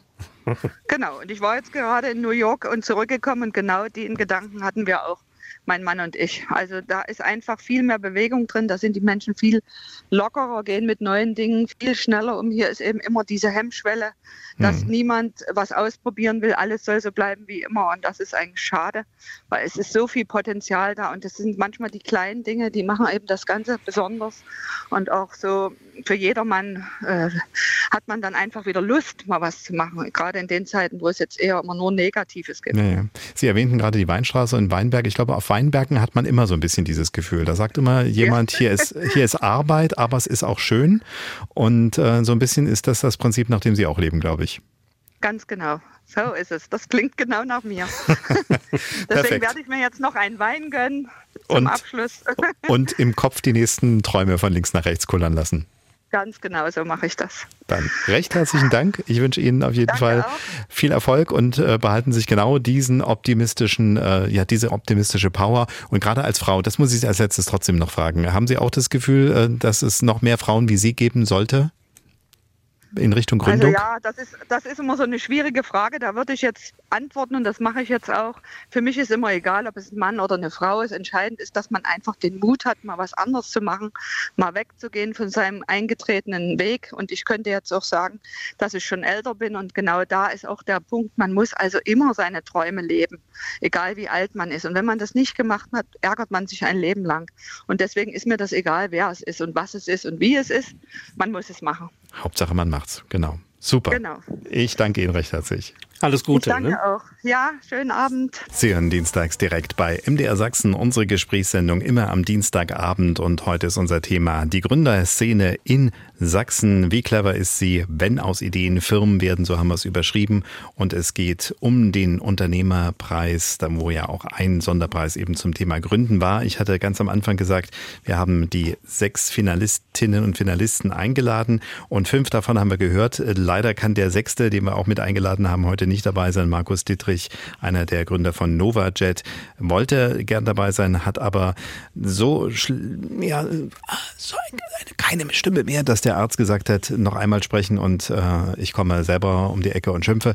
Also es geht leider nicht, deswegen konnte er heute nicht kommen. Wir grüßen ihn und wünschen ihm bald, dass er wieder bei Stimme ist. Da geht es um das Schneiden mit Wasser, also hochpräzise und äh, auf der einen Seite kann man weiche und harte Materialien damit schneiden und wer sich dafür interessiert, Man findet ja heutzutage die Internetseiten immer und kann diese Präzisionsschneider von Novajet sich angucken. Wasser spielt eine Rolle, Sandpartikel spielen eine Rolle und äh, das Ganze ist letztendlich auch sehr umweltfreundlich, emissionsarm und das kann man sich dann eben mal in Ruhe erklären lassen auf der Internetseite. Wir haben Sie mir jetzt nicht von ihm, aber vielleicht äh, weiß es zufällig noch der Herr Schulz, der mit bei uns in der Runde sitzt, Thomas Schulz von Kreditreform. Sie haben ja die Präsentation, also den, den Rest der Stimme von Markus Dietrich wahrscheinlich noch verfolgt am Freitag mhm. bei der Preisverleihung. Ein faszinierendes Unternehmen, wo Sie mit Wasser wirklich ähm, ja, dicke Materialien wie Stahl schneiden können und hochpräzise. Also sehr überzeugend und ich kann nur empfehlen, auch den Zuhörern mal ins Internet zu gehen, YouTube und die Videos, die Kurzvideos mal anzusehen. Das ist wirklich faszinierend, was unsere Sachsen teilweise für Ideen haben. Ja. Und wir haben ja heute eine tolle Auswahl von unterschiedlichen Geschäftsmodellen, genau. Gründern unterschiedlichen Alter. Ich hätte Herrn Dietrich, wenn er da gewesen wäre, gefragt, ob er zufällig beim Zahnarzt auf die Idee gekommen ist, weil das war so das Erste, wo es mir einfiel, dass man mit so einem scharfen Wasserstrahl ja. eben auch harte Materialien mhm. schneiden kann. Da kommt es ja vielleicht sogar tatsächlich mhm. her, aber eben dann in der Technologie mhm. weiterentwickelt für die Wirtschaft. Wir haben wieder nochmal Besuch im Studio, natürlich Monika Werner aus der Dienstagsdirektredaktion ist dabei, weil wir wissen wollen, gab es noch ein paar Reaktionen auf das, was wir diskutiert haben, auf unsere Gründerinnen und Gründer am Telefon, über die sozialen Kanäle oder über E-Mail oder vielleicht auch noch die eine Anregung oder Frage, die uns noch ein Stück weiterbringt. Ja, ja, also über die Gesundheit wurde weiter diskutiert. Da gab es eine Menge Anmerkungen. Also zum einen schön und gut mit Apps und KI, wenn es funktioniert. Wenn nicht, dann nützt es einem auch nichts. Das kam nochmal so als Einwurf. Also offenbar scheint da nicht alles zu funktionieren, was so auf dem Markt ist. Evelyn hat uns zum Beispiel auch geschrieben, Thema Eigenverantwortlichkeit. Man muss nicht alles vorgekaut bekommen, sondern auch mal selbst denken. Das passt ja eigentlich auch hier zu unserem Thema, zu den Gründern. Aber zum Thema Armbrüche meinte sie, nach sechs Wochen kommt der Verband oder der Gips ab. Dann hat man zwar mächtig gestunken und drunter gejuckt hat's auch, aber äh, Oma und ihr Sohn hätten sich dann mit einem langen Löffel oder irgendwas anderem, einem Lineal oder sowas geholfen, ja, ja. da zu kratzen. Wenn's juckt, dann heilt es schon. Also auch mal auf die Alten hören, was die so gesagt haben. Sie meint ausprobieren, testen, untereinander austauschen und hat sich sehr gefreut, dass das hier auch immer wieder Thema war, also dass so gesagt wurde, einfach anpacken, einfach mal was probieren, einfach mal was machen. Ja. Also das fanden unsere Hörer wirklich gut, auch so diese Kombination, dass man auch wirklich dann gleich Tipps bekommen hat und nicht nur geredet wird. Ne? Es kam eine Resonanz, wo man Geld bekommt, wo man sich hinwenden kann und ein großes Dankeschön. Und es ist noch ein schönes Beispiel gekommen von Mia, eine Nachbarschaftshilfe-App, wo man sich austauschen kann. Mal schnell, wer passt auf die Katzen auf? Kann ich raus? Bein gebrochen? Wer kauft mal für mich ein? Also das funktioniert wohl bei denen ganz gut ja. im Ort. Und zum Schluss noch fragt Uwe, wieso kann man nicht eine gute Laune-App erfinden? Er ist in letzter Zeit so oft am Boden zerstört aufgrund der vielen Horrormeldungen. Da braucht es wirklich mal einen Aufmunterer. Also das wollte er noch mit in die Runde schmeißen. Vielleicht gibt es da einen Gründer, der sich mal dieser Idee annimmt. Alle Katzenvideos des Internets in einer App sozusagen. Nein, nicht nur das, sondern verschiedene andere Dinge. Ja, aber ich höre dann auch so ein bisschen raus. Also klar, auf der einen Seite, äh, das haben wir ja auch gehabt. Wir haben es jetzt auf der technologischen Seite, dass man alte äh, Erfahrungen wieder aufwendet, eben dann zum Beispiel in diesem Bauen mit äh, Stroh oder eben dann auch mal Dinge neu denkt, wie jetzt eben zum Beispiel bei Ecosoft Fiber, dass man sagt, muss es immer Chemie sein, kann man es also als böse Chemie, sondern kann man es vielleicht auch anders machen, dass man im Gespräch ist. Das sind ja alles Dinge, die da jetzt von unseren Hörerinnen und Hörern so ein bisschen wiedergespiegelt werden. Ne? Netzwerken, miteinander reden und manchmal auch die alten Dinge nicht wegwerfen, sondern eben in die neue Welt hinüber retten. Dann äh, Dankeschön, äh, Monika. Und äh, wie immer gilt natürlich für alle, die noch eine Idee haben und das uns im Nachgang noch sagen wollen, unsere Internetadresse dienstagsdirekt.mdr.de, dienstagsdirekt als ein Wort, die geht natürlich immer und da nehmen wir auch gerne mal Themenideen an. Oder Sie kommen auf unsere Internetseite sachsenradio.de, da gibt's ja die Sendung, die wandert dann ins Archiv. Man kann sich die ganzen Sendungen des äh, vergangenen Jahres, also immer zwölf Monate zurück, nochmal anschauen, was dort geschrieben steht und kann da auch noch vielleicht nochmal eine Idee hinterher schicken. Und man kann sich das alles natürlich auch anhören, entweder auf unserer Internetseite oder in der ARD Audiothek. Unsere Sendungen werden ja zum Podcast in der Podcast-App Ihrer Wahl, am besten im Abo. Dann verpassen Sie nichts. Wir sind so langsam schon ein bisschen auf der Zielgeraden und ich würde quasi so ein bisschen zum Fazit nochmal Thomas Schulz, den Leiter Wirtschaftsinformation bei Kreditreform in Dresden, fragen. Wenn Sie sich jetzt nochmal das Bewerberfeld äh, der letzten Jahre so zu Gemüte führen. Wir hatten natürlich durch äh, die Corona-Pandemie nochmal so ein bisschen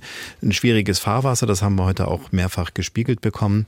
Aber äh, ist es jetzt tendenziell eher so, dass Sie sagen, ja, da, die Ideen gehen nicht aus, es kommen immer wieder neue Geschichten und auch mhm. der Optimismus steigt langsam wieder? Oder ist es so, dass wir quasi etwas äh, so ausschütteln und die letzten Ideen noch versuchen rauszubekommen und eigentlich ist Innovation ein Auslaufmodell? Also wir haben ja heute gehört mit den äh, verschiedenen Geschäftsideen und Modellen, dass die Sachsen gute Gründer sind und auch gute Ideen haben. Und äh, es ist ja faszinierend, dass man sowohl in Digitalisierung, in ähm, ökologischen Baustoffen, in der Gesundheit, aber auch bei ganz klassischen Geschäftsmodellen Dinge neu erfinden kann. Das Designerhotel war dafür ein gutes Beispiel. In Sachsen, wenn man die Zahlen einordnet, äh, leider relativ nüchterne Botschaften, dass wir langsam sinkende Gründungszahlen haben mit äh, ab und zu kleinen ähm, Erhöhungen. Wir hatten äh, in Sachsen 26.000 Gründungen circa letztes Jahr. Aber die Zahl war natürlich vor Jahren deutlich größer. Und äh, man kann nur alle animieren, einfach auch unternehmerisch tätig zu werden. Die Bedingungen im Freistaat, dort ist man sehr bemüht, ökologische ähm, Ökosysteme zu bauen, wo sie wirklich Erfahrungen bekommen, wo sie ja, Coache bekommen und da das dann auch begleitet wird. Und ich kann nur aufrufen, äh, unternehmerisch tätig zu sein. Es macht auch Spaß, es gibt auf und ab, aber es lohnt sich. Das hat man ja heute gemerkt und gehört. Hm. Gerade ja, in so schwierigen Zeiten, wo es auch mal auf und ab geht, Corona, haben die Unternehmen sich ja wirklich gut geschlagen und es gehört auch zum Unternehmertum dazu.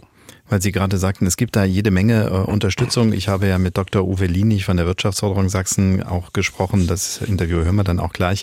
Und da war so äh, ein gewisser subjektiver Eindruck, nachdem ich mich so ein bisschen für das Thema ja seit einer Weile interessiere, dass das auch relativ viel ist. Also man hat äh, das Gefühl, oh, es gibt so viele Kümmerer, gibt es überhaupt genügend, um die man sich kümmern kann. Hm. Aber dann sagte er sowas, äh, ja, das muss man differenziert betrachten, weil auf der einen Seite ist es gut, dass es viele Anlaufstellen gibt. Außerdem reden die alle auch in gewisser Weise miteinander. Also da wird nicht alles dreimal und doppelt und viermal gemacht. Und das war für mich eigentlich ein Aha-Erlebnis, dass man eben auf der einen Seite branchenspezifisch oder auch regionalspezifisch unterstützt, weil man eben nicht immer alles findet. Und es nützt ja auch nichts, wenn man mhm. alles zum Beispiel in Dresden clustern würde und würde sagen, fahrt immer nach Dresden, da gibt's das Geld, da gibt's das Know-how, da gibt's die äh, Förderanträge und sowas. Genau. Also Anlaufzentren gibt's lokal genügend und das hat sich in den letzten Jahren wirklich gut etabliert. Insofern kann man sich da auch informieren über die örtlichen Kammern, über die Sparkassen oder auch Beteiligungsgesellschaften, die es da gibt. Das Internet gibt da gute Antworten auf die Fragen auch. Ne? Ja. Gibt es irgendein äh, etwa eine Gründung, auf die Sie schon seit Jahren warten, wo Sie sagen, in dem Bereich äh, fehlt es absolut, da ist niemand was Neues eingefallen?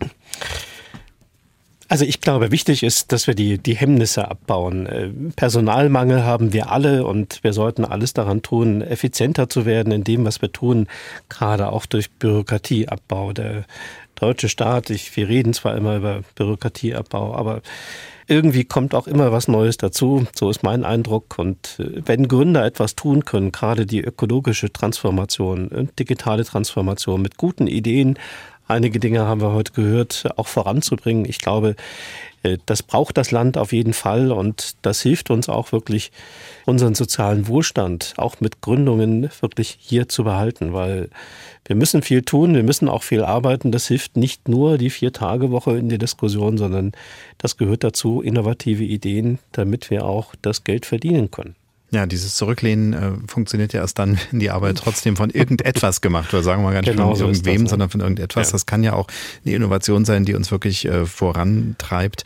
Das wäre ja sehr wünschenswert auf jeden Fall. Und äh, die beiden anderen Themen, die wir jetzt noch mit hatten, wo wir gesagt haben, ach, schauen Sie mal, da ist ja noch ein bisschen Potenzial zu heben. Auf der einen Seite haben wir gesagt, das sind die etwas äh, die Silver Surfers sozusagen, ne? also diejenigen, die mhm. schon ein bisschen länger da sind. Eine Gründung kann durchaus, wie wir es jetzt im Fall von Bernd Wacker und Wolfgang Cottondron gehört haben, auch ein bisschen später starten. Er war ja ganz optimistisch und sagte, er ist mit 70 im dritten Lebensabschnitt und rechnet mit fünf. Also ist da noch einiges zu erwarten. auf jeden Fall äh, ist das äh, eine Möglichkeit, ne, mhm. ne, dass man sagt, Gründer sind nicht nur immer die äh, Mitte 20 mit 40 Jahren Lebenserfahrung, sondern eben auch mal ruhig die mit 40 Jahren Lebenserfahrung, die dann mhm. schon älter sind. Und eben Frauen, ne, die in, noch mehr in Gründung kommen können und eben nicht nur in diesen klassischen Feldern, wo es Dienstleistungen und äh, Healthcare und solche Sachen geht, sondern eben auch durchaus mal, es gibt klasse Ingenieurinnen und so weiter, die das auch vielleicht mal angehen. Absolut. Und um das sichtbar zu machen, bin ich wirklich unheimlich dankbar, dass es diese Initiative gibt, Unternehmer des Jahres, wo auch Sichtbarkeit gegeben wird, wo das Unternehmertum auch mal dargestellt wird als solches. Und ich freue mich jetzt, dass wir im 18. Jahr wirklich sind und äh, auch, dass die Partner, das, wo der MDR ja auch dazugehört, das weiter unterstützen. Und ich kann nur aufrufen, äh, das auch weiter fortzusetzen, weil wir brauchen Unternehmertum. Und durch Unternehmertum, auch Inspiration gewinnen wir auch äh, Gründer. Die Ideen sind ja schon da, die sind ja auch schon von der Zuhörerschaft gekommen. Also ich glaube, da brauchen wir neben den guten Arbeitsbedingungen, die ja alle heute haben, dass man einen Job kriegt, auch wirklich Wille zum Unternehmertum. Das macht wirklich sehr viel Spaß. Besser kann man kein Schlusswort setzen. Ich sage Dankeschön, Thomas Schulz. Und äh, ich denke, wir reden das ein oder andere Mal weiter drüber. Und es wird auf jeden Fall eine Fortsetzung auch äh, von diesem Thema bei Dienstags direkt geben. Das war sie, unsere Gesprächsrunde mit Endrundenteilnehmerinnen und Teilnehmern des Gründungssonderpreises bei Sachsens Unternehmer des Jahres und mit Thomas Schulz, Leiter Wirtschaftsinformation bei Kreditreform in Dresden. Dass die Gründerszene in Sachsen weitaus größer ist als die sechs Finalisten oder die 29 Bewerbungen für den aktuellen Preis vermuten lassen, das haben wir schon besprochen. Es gibt einige sogenannte Ökosysteme, in denen Unterstützung für Startups gebündelt wird. Die Business-Sprache kennt zudem Inkubatoren oder Accelerator. Es gibt noch weitere derartige Wettbewerbe in Sachsen. Zum Beispiel vergibt Future Sachs, die Innovationsplattform des Freistaats, den sächsischen Gründerpreis. Speziell an Frauen gerichtet ist der sächsische Gründer Gründerinnenpreis, der helfen soll, Existenzgründungen von Frauen in der Öffentlichkeit sichtbar zu machen. Dr. Uwe Lienig von der Wirtschaftsförderung Sachsen GmbH kennt nicht nur die verschiedenen Ehrungen, er kennt auch die zahlreichen Unterstützungsangebote. Über all das haben wir gesprochen und auch über den Sinn einer USA-Reise, wie sie die Wirtschaftsförderung für mehrere sächsische Start-ups jetzt organisiert hatte. Zunächst ging es aber um den Sinn von Preisverleihungen. Was bewirken sie? Für die Unternehmen, für die Gründer ist es wichtig, dass sie zum einen erstmal öffentliche Aufmerksamkeit erregen. Das ist so ein Gründerinnenpreis immer. Es wird viel darüber berichtet. Der zweite, es gibt natürlich mehr als einen Gründerpreis und es ist für die Unternehmen besonders wichtig, in dem für sie relevanten Bereich wahrgenommen zu werden. Ne? Also Unternehmen, die mehr so im kreativen Bereich unterwegs sind, die würden sich natürlich eher bei so einem Preis bewerben. Unternehmen, die eher im Technologiebereich, Mikroelektronik, ähnliche Bereiche unterwegs sind, freuen sich natürlich über solche Preise. Es ist auch so, dass Öffentlichkeitswirksamkeit auch weitere Leute nach sich zieht, die Gründer unterstützen wollen. Ich zähle mal dazu sicherlich Future Sachs, ich zähle die verschiedenen Technologiegründerfonds, die in Sachsen zur Verfügung stehen dazu, aber ich zähle auch dazu die Wirtschaftsförderung Sachsen, die dann auf solche Gründe aufmerksam wird und sie bei ihren Maßnahmen im Absatz und in der Innovationsförderung äh, mit berücksichtigen kann. Ansonsten würden im Zweifel solche Unternehmen sehr spät erst mit uns bekannt werden und die Möglichkeiten würden sich dadurch verringern. Weil Sie gerade jetzt die Wirtschaftsförderung selbst angesprochen haben, zu der Sie ja gehören, gibt es da vielleicht ein Beispiel, was Ihnen noch so erinnerlich ist, wo Sie sagen, ja, da sind wir durch so eine Art von Öffentlichkeit darauf aufmerksam geworden und haben dann mit dem Unternehmen doch schon sehr viel erreichen können?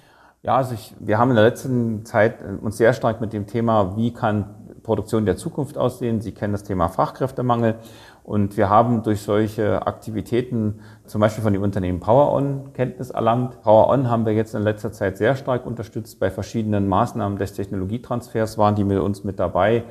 Ähm, wir haben sie bei diversen Aktivitäten der WFS berücksichtigt. Und ich würde sagen, das ist so ein Beispiel, bei dem wir ganz klar sagen können, dass Öffentlichkeitswirksamkeit für Unternehmen aus dem Bereich Gründer ganz entscheidend sind. Jetzt haben wir es ja im Prinzip schon angesprochen. Also der Bilderrahmen im Büro, wo diese Urkunde drin hängt, ist es jetzt nicht, dass man sich mal auf die Schulter klopft. Wie bewerten das denn die Gründerinnen und Gründer, mit denen Sie zu tun haben? Also merken die das, dass diese Öffentlichkeitswirksamkeit für Sie tatsächlich auch ein Mehrwert ist? Ja, das merken die natürlich schon. Es gibt natürlich den reinen Öffentlichkeitsaspekt, hatten wir ja schon erwähnt. Wir hatten schon erwähnt, dass verschiedene äh, ja, Einrichtungen, die in Sachsen gerade sich mit dem Thema Zukunft beschäftigen, Zukunft des Standortes, dass sie auch aufmerksam werden, wie eben zum Beispiel wir als Wirtschaftsförderung, aber natürlich auch weitere Projekte wie die Hightech Startbahn oder Dresden Exist oder Succeed äh, oder Smile, die eben die jeweiligen Regionen repräsentieren. Das auf jeden Fall ein, ein wichtiger Punkt. Aber für die Unternehmen ist es natürlich wichtig, wenn sie dann aufgrund dieser Öffentlichkeitswirksamkeit mit konkreten Maßnahmen weiter unterstützt werden, dann merken Sie, wie sehr Sie in der jeweiligen für Sie wichtigen Technologie-Community ankommen. Eben die Einladung zu entsprechenden Gründerworkshops, zu Maßnahmen der Wirtschaftsförderung, zum Technologietransfer oder ganz einfach bei bestimmten Projekten sie dann mit einmal berücksichtigt werden, weil sie eben als Gründer mit einem Mal mit ihrer Technologie in der Öffentlichkeit standen. Ein bisschen bekommt man mittlerweile fast den Eindruck, es gibt so viele, die äh, in irgendeiner Art und Weise in der Gründerszene unterstützen, teilnehmen, weil es gibt ja so die verschiedenen Begriffe auch, ne? also ein Ökosystem, was die Gründung unterstützt, dann Accelerator oder Inkubatoren, also all diese wunderbaren Begriffe aus dem äh, angloamerikanischen Raum, wo man sagt, es gibt irgendwie eine Möglichkeit, ein Netzwerk, manchmal physisch, manchmal eben auch nur virtuell oder eben über solche Veranstaltungen, wo man dann auf die wenigen kleinen Pflanzen, die da vielleicht äh, mal was werden könnten, so draufschaut. Und da sagen Sie, das ist etwas, wo man gemeinsam sozusagen gärtnert, um in diesem Bild zu bleiben. Ja, es ist durchaus ein Unterschied, ob ich einen Accelerator oder einen Inkubator habe.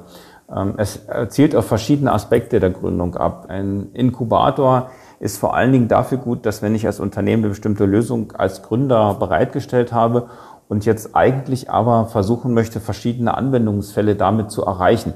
So ein Inkubator enthält ja mehrere Unternehmen, die dort unterwegs sind und die natürlich alle gemeinsam dann einer komplexen Lösung arbeiten. Wir haben ja heute keine Welt mehr, die mit einer Lösung alles erschlägt, sondern jeder ist Teil eines Netzwerkes von Lösungen, die am Schluss dann für uns gemeinschaftlich Nachhaltigkeit, Energieeffizienz, grüne Technologien oder irgend sowas ermöglichen. Und da ist eine alleine meistens nicht die Lösung, sondern immer nur im Konzert. Und genauso muss man auch diese ganze Frage der Gründerwettbewerbe und der Inkubatoren und Acceleratoren verstehen. Es geht darum, alle Aspekte zu berücksichtigen, damit am Schluss die Lösung insgesamt sinnvoll wird. Jetzt zuletzt in den Nachrichten war ja die USA-Reise, die durch die Wirtschaftsförderung organisiert wurde und wo mehrere Firmen aus Sachsen, aus Chemnitz, aus Dresden, aus Freiberg, aus Leipzig dabei waren.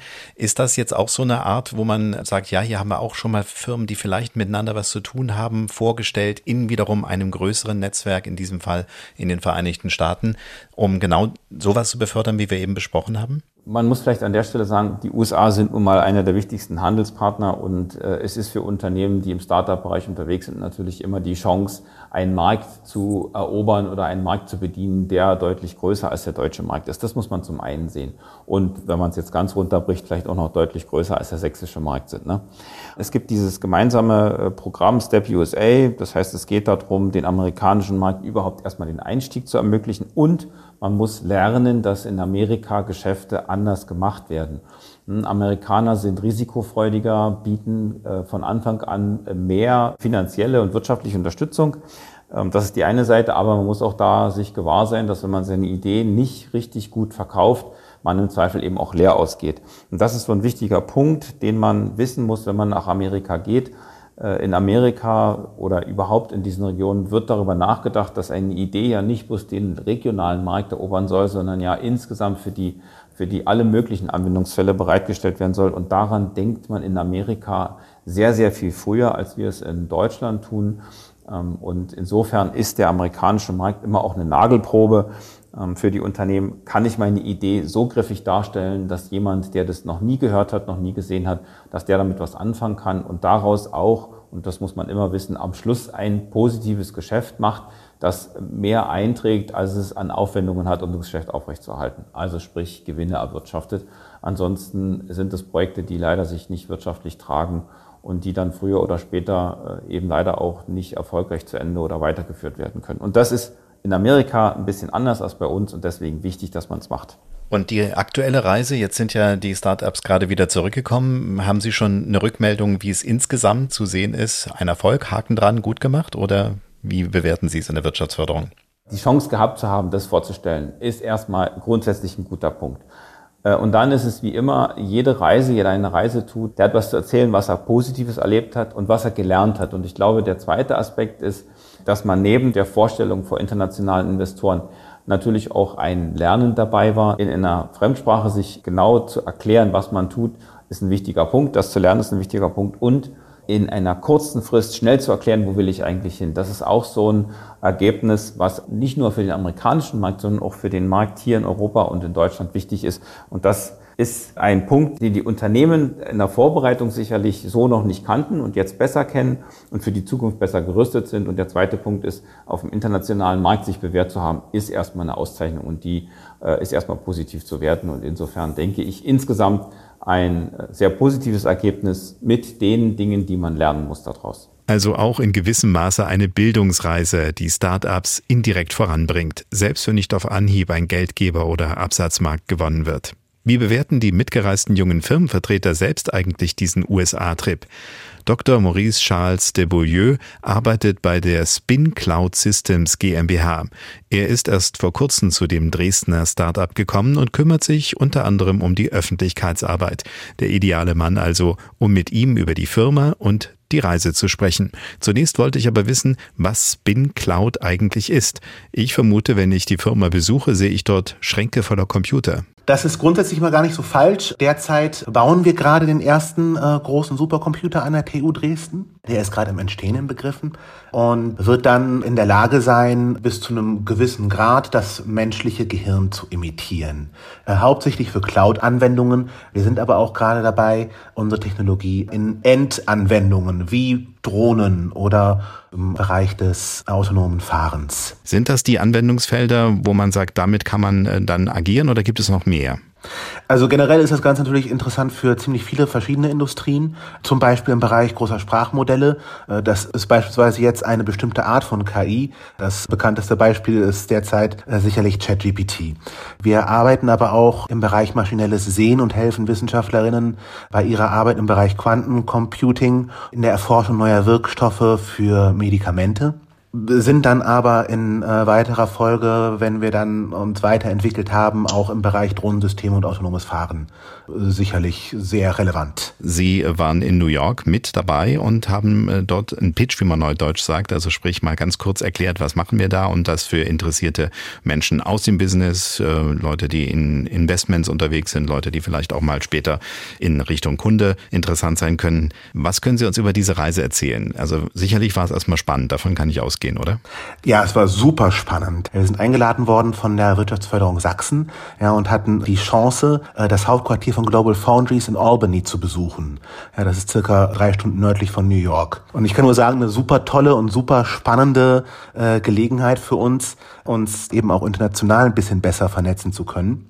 Parallel dazu fand aber eben auch ein absolut gut organisiertes, höchst informatives Programm zum Markteintritt in die USA statt, ja, mit vielen äh, Spezialisten und Experten zu super interessanten Themen wie, wie läuft der Vertrieb in den USA, äh, auf welche kulturellen Differenzen muss man Acht geben, wie präsentiert man in den USA vor Investoren oder aber auch zu ganz grundlegenden Fragestellungen, ja, wie gründe ich eine Firma in den USA? Ja, das läuft ganz anders, als man das in Deutschland gewöhnt ist.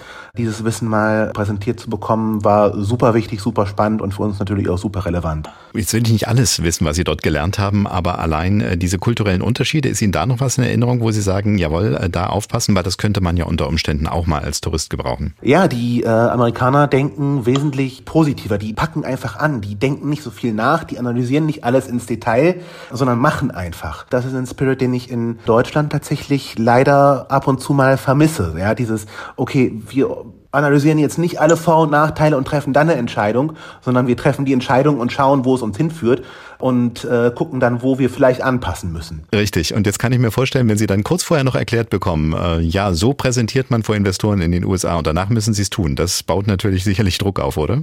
Nun, ich sag mal so, als äh, Startup-Gründer ist man natürlich immer vorbereitet, sich auf die Bühne zu stellen, über sein Startup zu pitchen. Ja, äh, was aber super spannend war, ist natürlich uns einem neuen Publikum in einem anderen Land zu präsentieren. Äh, Spin Cloud dadurch natürlich in der Welt auch ein bisschen bekannter zu machen, ja, und ins Gespräch mit potenziellen Geschäftspartnern und Investoren zu kommen, ja das war super positiv. Ich habe ja auch mit Dr. Lenig von der Wirtschaftsförderung gesprochen, der also mit in der Organisation des Ganzen eingebunden war und der sagte eben auch, dieser Trainingseffekt, ne, das ist sicherlich das, was Sie als ersten Step mitnehmen.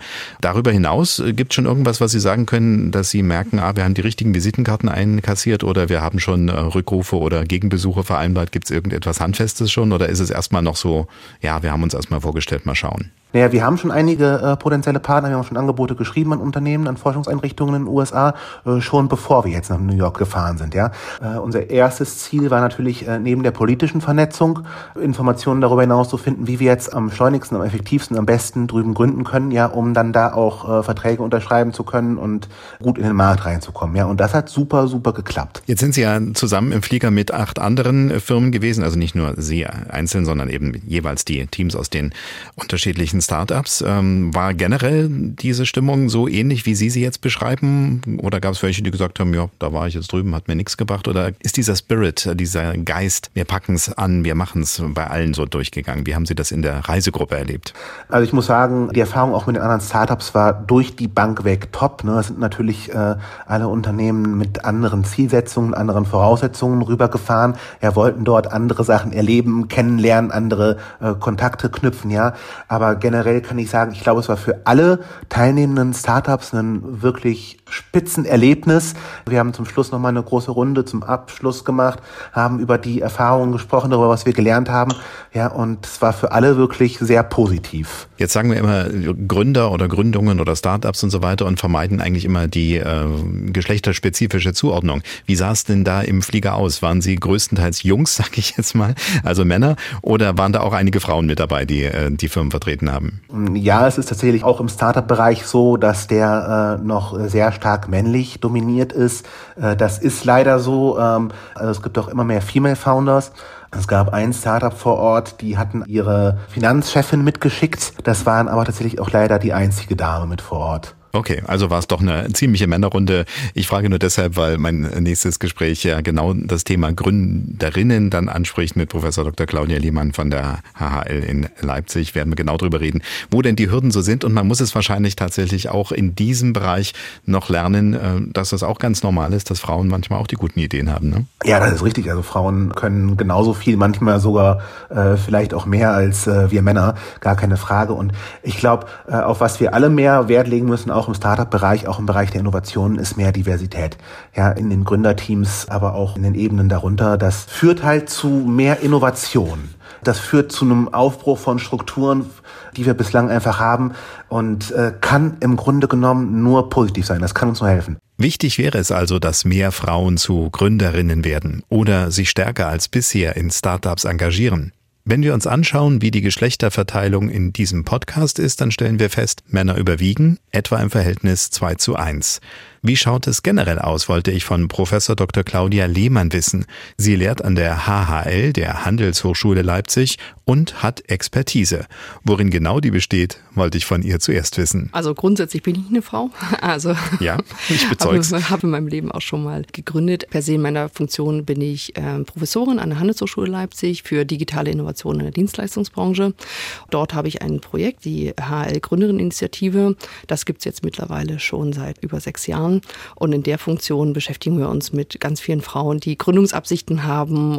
Wir versuchen sie zu motivieren, zu gründen und das als Option auch aufzuzeigen. Und ohne jetzt zu sehr ins Detail zu gehen, aber einfach mal mit dem Blick auf die sechs Jahre zurück, hat sich schon was verbessert? Auf alle Fälle. Es ist auf alle Fälle eine, eine Sichtbarkeit für Gründerinnen da. Mhm. Die Gründerinitiative gibt es seit sechs Jahren, aber wir machen das schon seit 15 Jahren, dass wir einen Fokus auf Frauen haben. Aber da sehen Sie schon die Spanne dazwischen. Es sind neun Jahre, bis wir eine Förderung bekommen haben für Frauen und Gründung. Okay, ich habe gerade mit Maurice Charles de Beaulieu gesprochen, mhm. der ja mit äh, Spin Cloud Systems in den USA gerade mit war.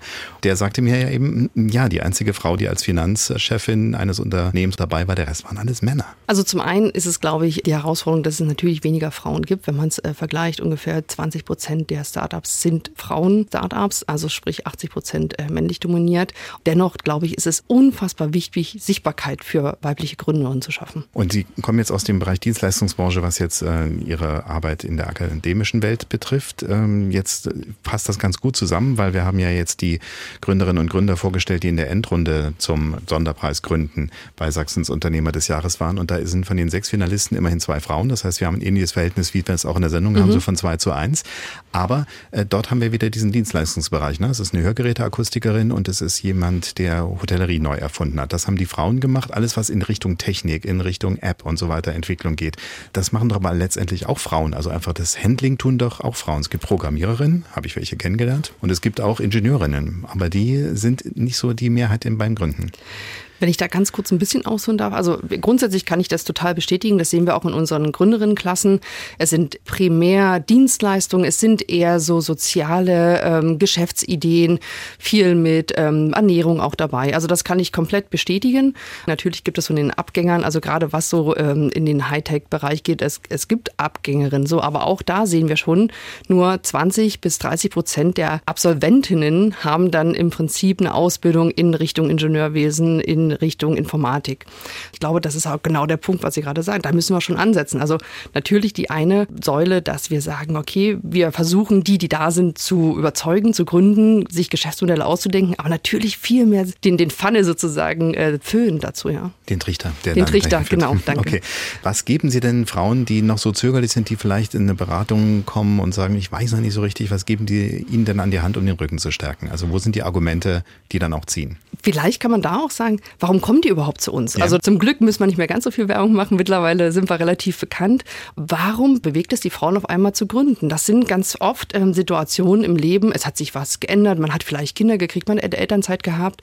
Und dann hat man auf einmal eine ganz andere Herausforderung an den Job. Na, vielleicht ist das, was ich eh schon immer gerne mache oder besonders gut kann, anders zu gründen. Die Gründerinneninitiative ist zum einen ausgelegt wirklich auf per se Gründerin. Also das ist sozusagen nur äh, Frauen mit Gründungsabsicht und dass wir dort einen geschützten Raum schaffen. So, und das wird uns auch immer wieder gespiegelt als die Besonderheit. Man kann sich untereinander austauschen, man kann vielleicht auch mal wirklich Fragen stellen, die man sich sonst nicht traut zu stellen. Durch Workshops, durch äh, Mentoringen, das merken wir, wirklich Frauen, die schon erfolgreich gegründet haben und die sich dann der Damen und der Ladies, sage ich immer, annehmen und äh, motivieren. Ohne diese permanente Motivation und den Austausch untereinander wird es halt schwierig. Motivieren, Bedenken nehmen, aber nicht unbedingt, äh, wie hauen wir die Kerle in die Pfanne, jetzt irgendwelche Skills anbauen. Ne? Überhaupt nicht. Und das muss ich ganz sagen, also mir liegen die Ladies unfassbar am Herzen. Ich bin aber Gegner zu sagen, wir machen jetzt das Pendant zu den letzten 100 oder 1000 Jahren. Ja. Es geht mir überhaupt nicht darum, nur weibliche Gründerinnen zusammenzubringen, weil ich finde, der Charme liegt in Mixed. Und für mich ist immer dieses ganze Thema Diversity, was war Vielfalt, das hat für mich nicht nur mit Mann und Frau zu tun, das hat für mich viel mehr zu tun mit Alter, sozialer Herkunft, wo komme ich von meinem Geburtsort gegebenenfalls her. Also merken Sie auch wieder so eine Clusterung, dass man vielleicht sagt, wir nehmen nur die Leute aus meinem Bereich quasi, die ich schon kenne, die früher auch Kumpels hätten sein können oder die aus dem gleichen Kiez kommen, die fangen was zusammen an zu gründen und starten durch, aber nicht so unbedingt, wir suchen uns mal jemanden aus einem anderen Kulturkreis oder aus einer anderen Gegend. Also ich glaube, da sehen wir in den letzten fünf Jahren auf alle Fälle auch eine Veränderung, weil wir einfach natürlich in der ganzen gesellschaftlichen Miteinander, da verändert sich was so. Und ich glaube, da kann man Haken dran machen. Ich würde mir wünschen, es geht ein bisschen schneller. Das ist halt die Frage, wie ist man groß geworden? Wie ist man sozialisiert? Ist man in einem Bereich groß geworden, wo man halt viel mit verschiedenen Nationen, mit verschiedenen sozialen Herkünften zu tun hat? Ist es natürlich viel, viel wahrscheinlicher, dass ich mit den Leuten, dass es meine Kumpels sind, meine Freundinnen, mhm. meine Partner. Und per se gibt es genug Forschung dazu. Man gründet eher aus seinem Netzwerk raus. Die Frage ist halt, wie sieht das Netzwerk aus? Genau. Und äh, da sind wir wahrscheinlich jetzt wieder so ein bisschen mehr in dieser digitalen Ebene unterwegs, weil wenn wir mal privat so besprechen, wenn mal das Thema Filz oder da hat jemand seinen Verwandten irgendwo mit in der Firma, äh, dann äh, wird das schnell verurteilt und mir kommt dann aber immer der Gedanke, naja, wie würde ich denn selber reagieren, wenn ich etwas auf die Beine stellen will? Ich würde natürlich erstmal Menschen, denen ich vertraue, das Vertrauen geben, dass sie auch an dieser Stelle mir helfen, ehe ich jemanden, von dem ich nichts weiß, äh, so in so eine Stelle hiefe. Und da könnte ich mir vorstellen, dass mittlerweile auch diese digitalen Netzwerke dazu führen, dass man sagt, ich habe ja einen viel größeren Bereich, in dem ich fragen kann und wo ich schon ein gewisses Vertrauen vielleicht aufgebaut habe, wenn auch nicht so eng. Also das würde ich auf alle Fälle beide Sachen bestätigen. Ich suche mir natürlich auch erstmal Leute, die ich kenne, denen ich vertraue, wo ich weiß, was sie können.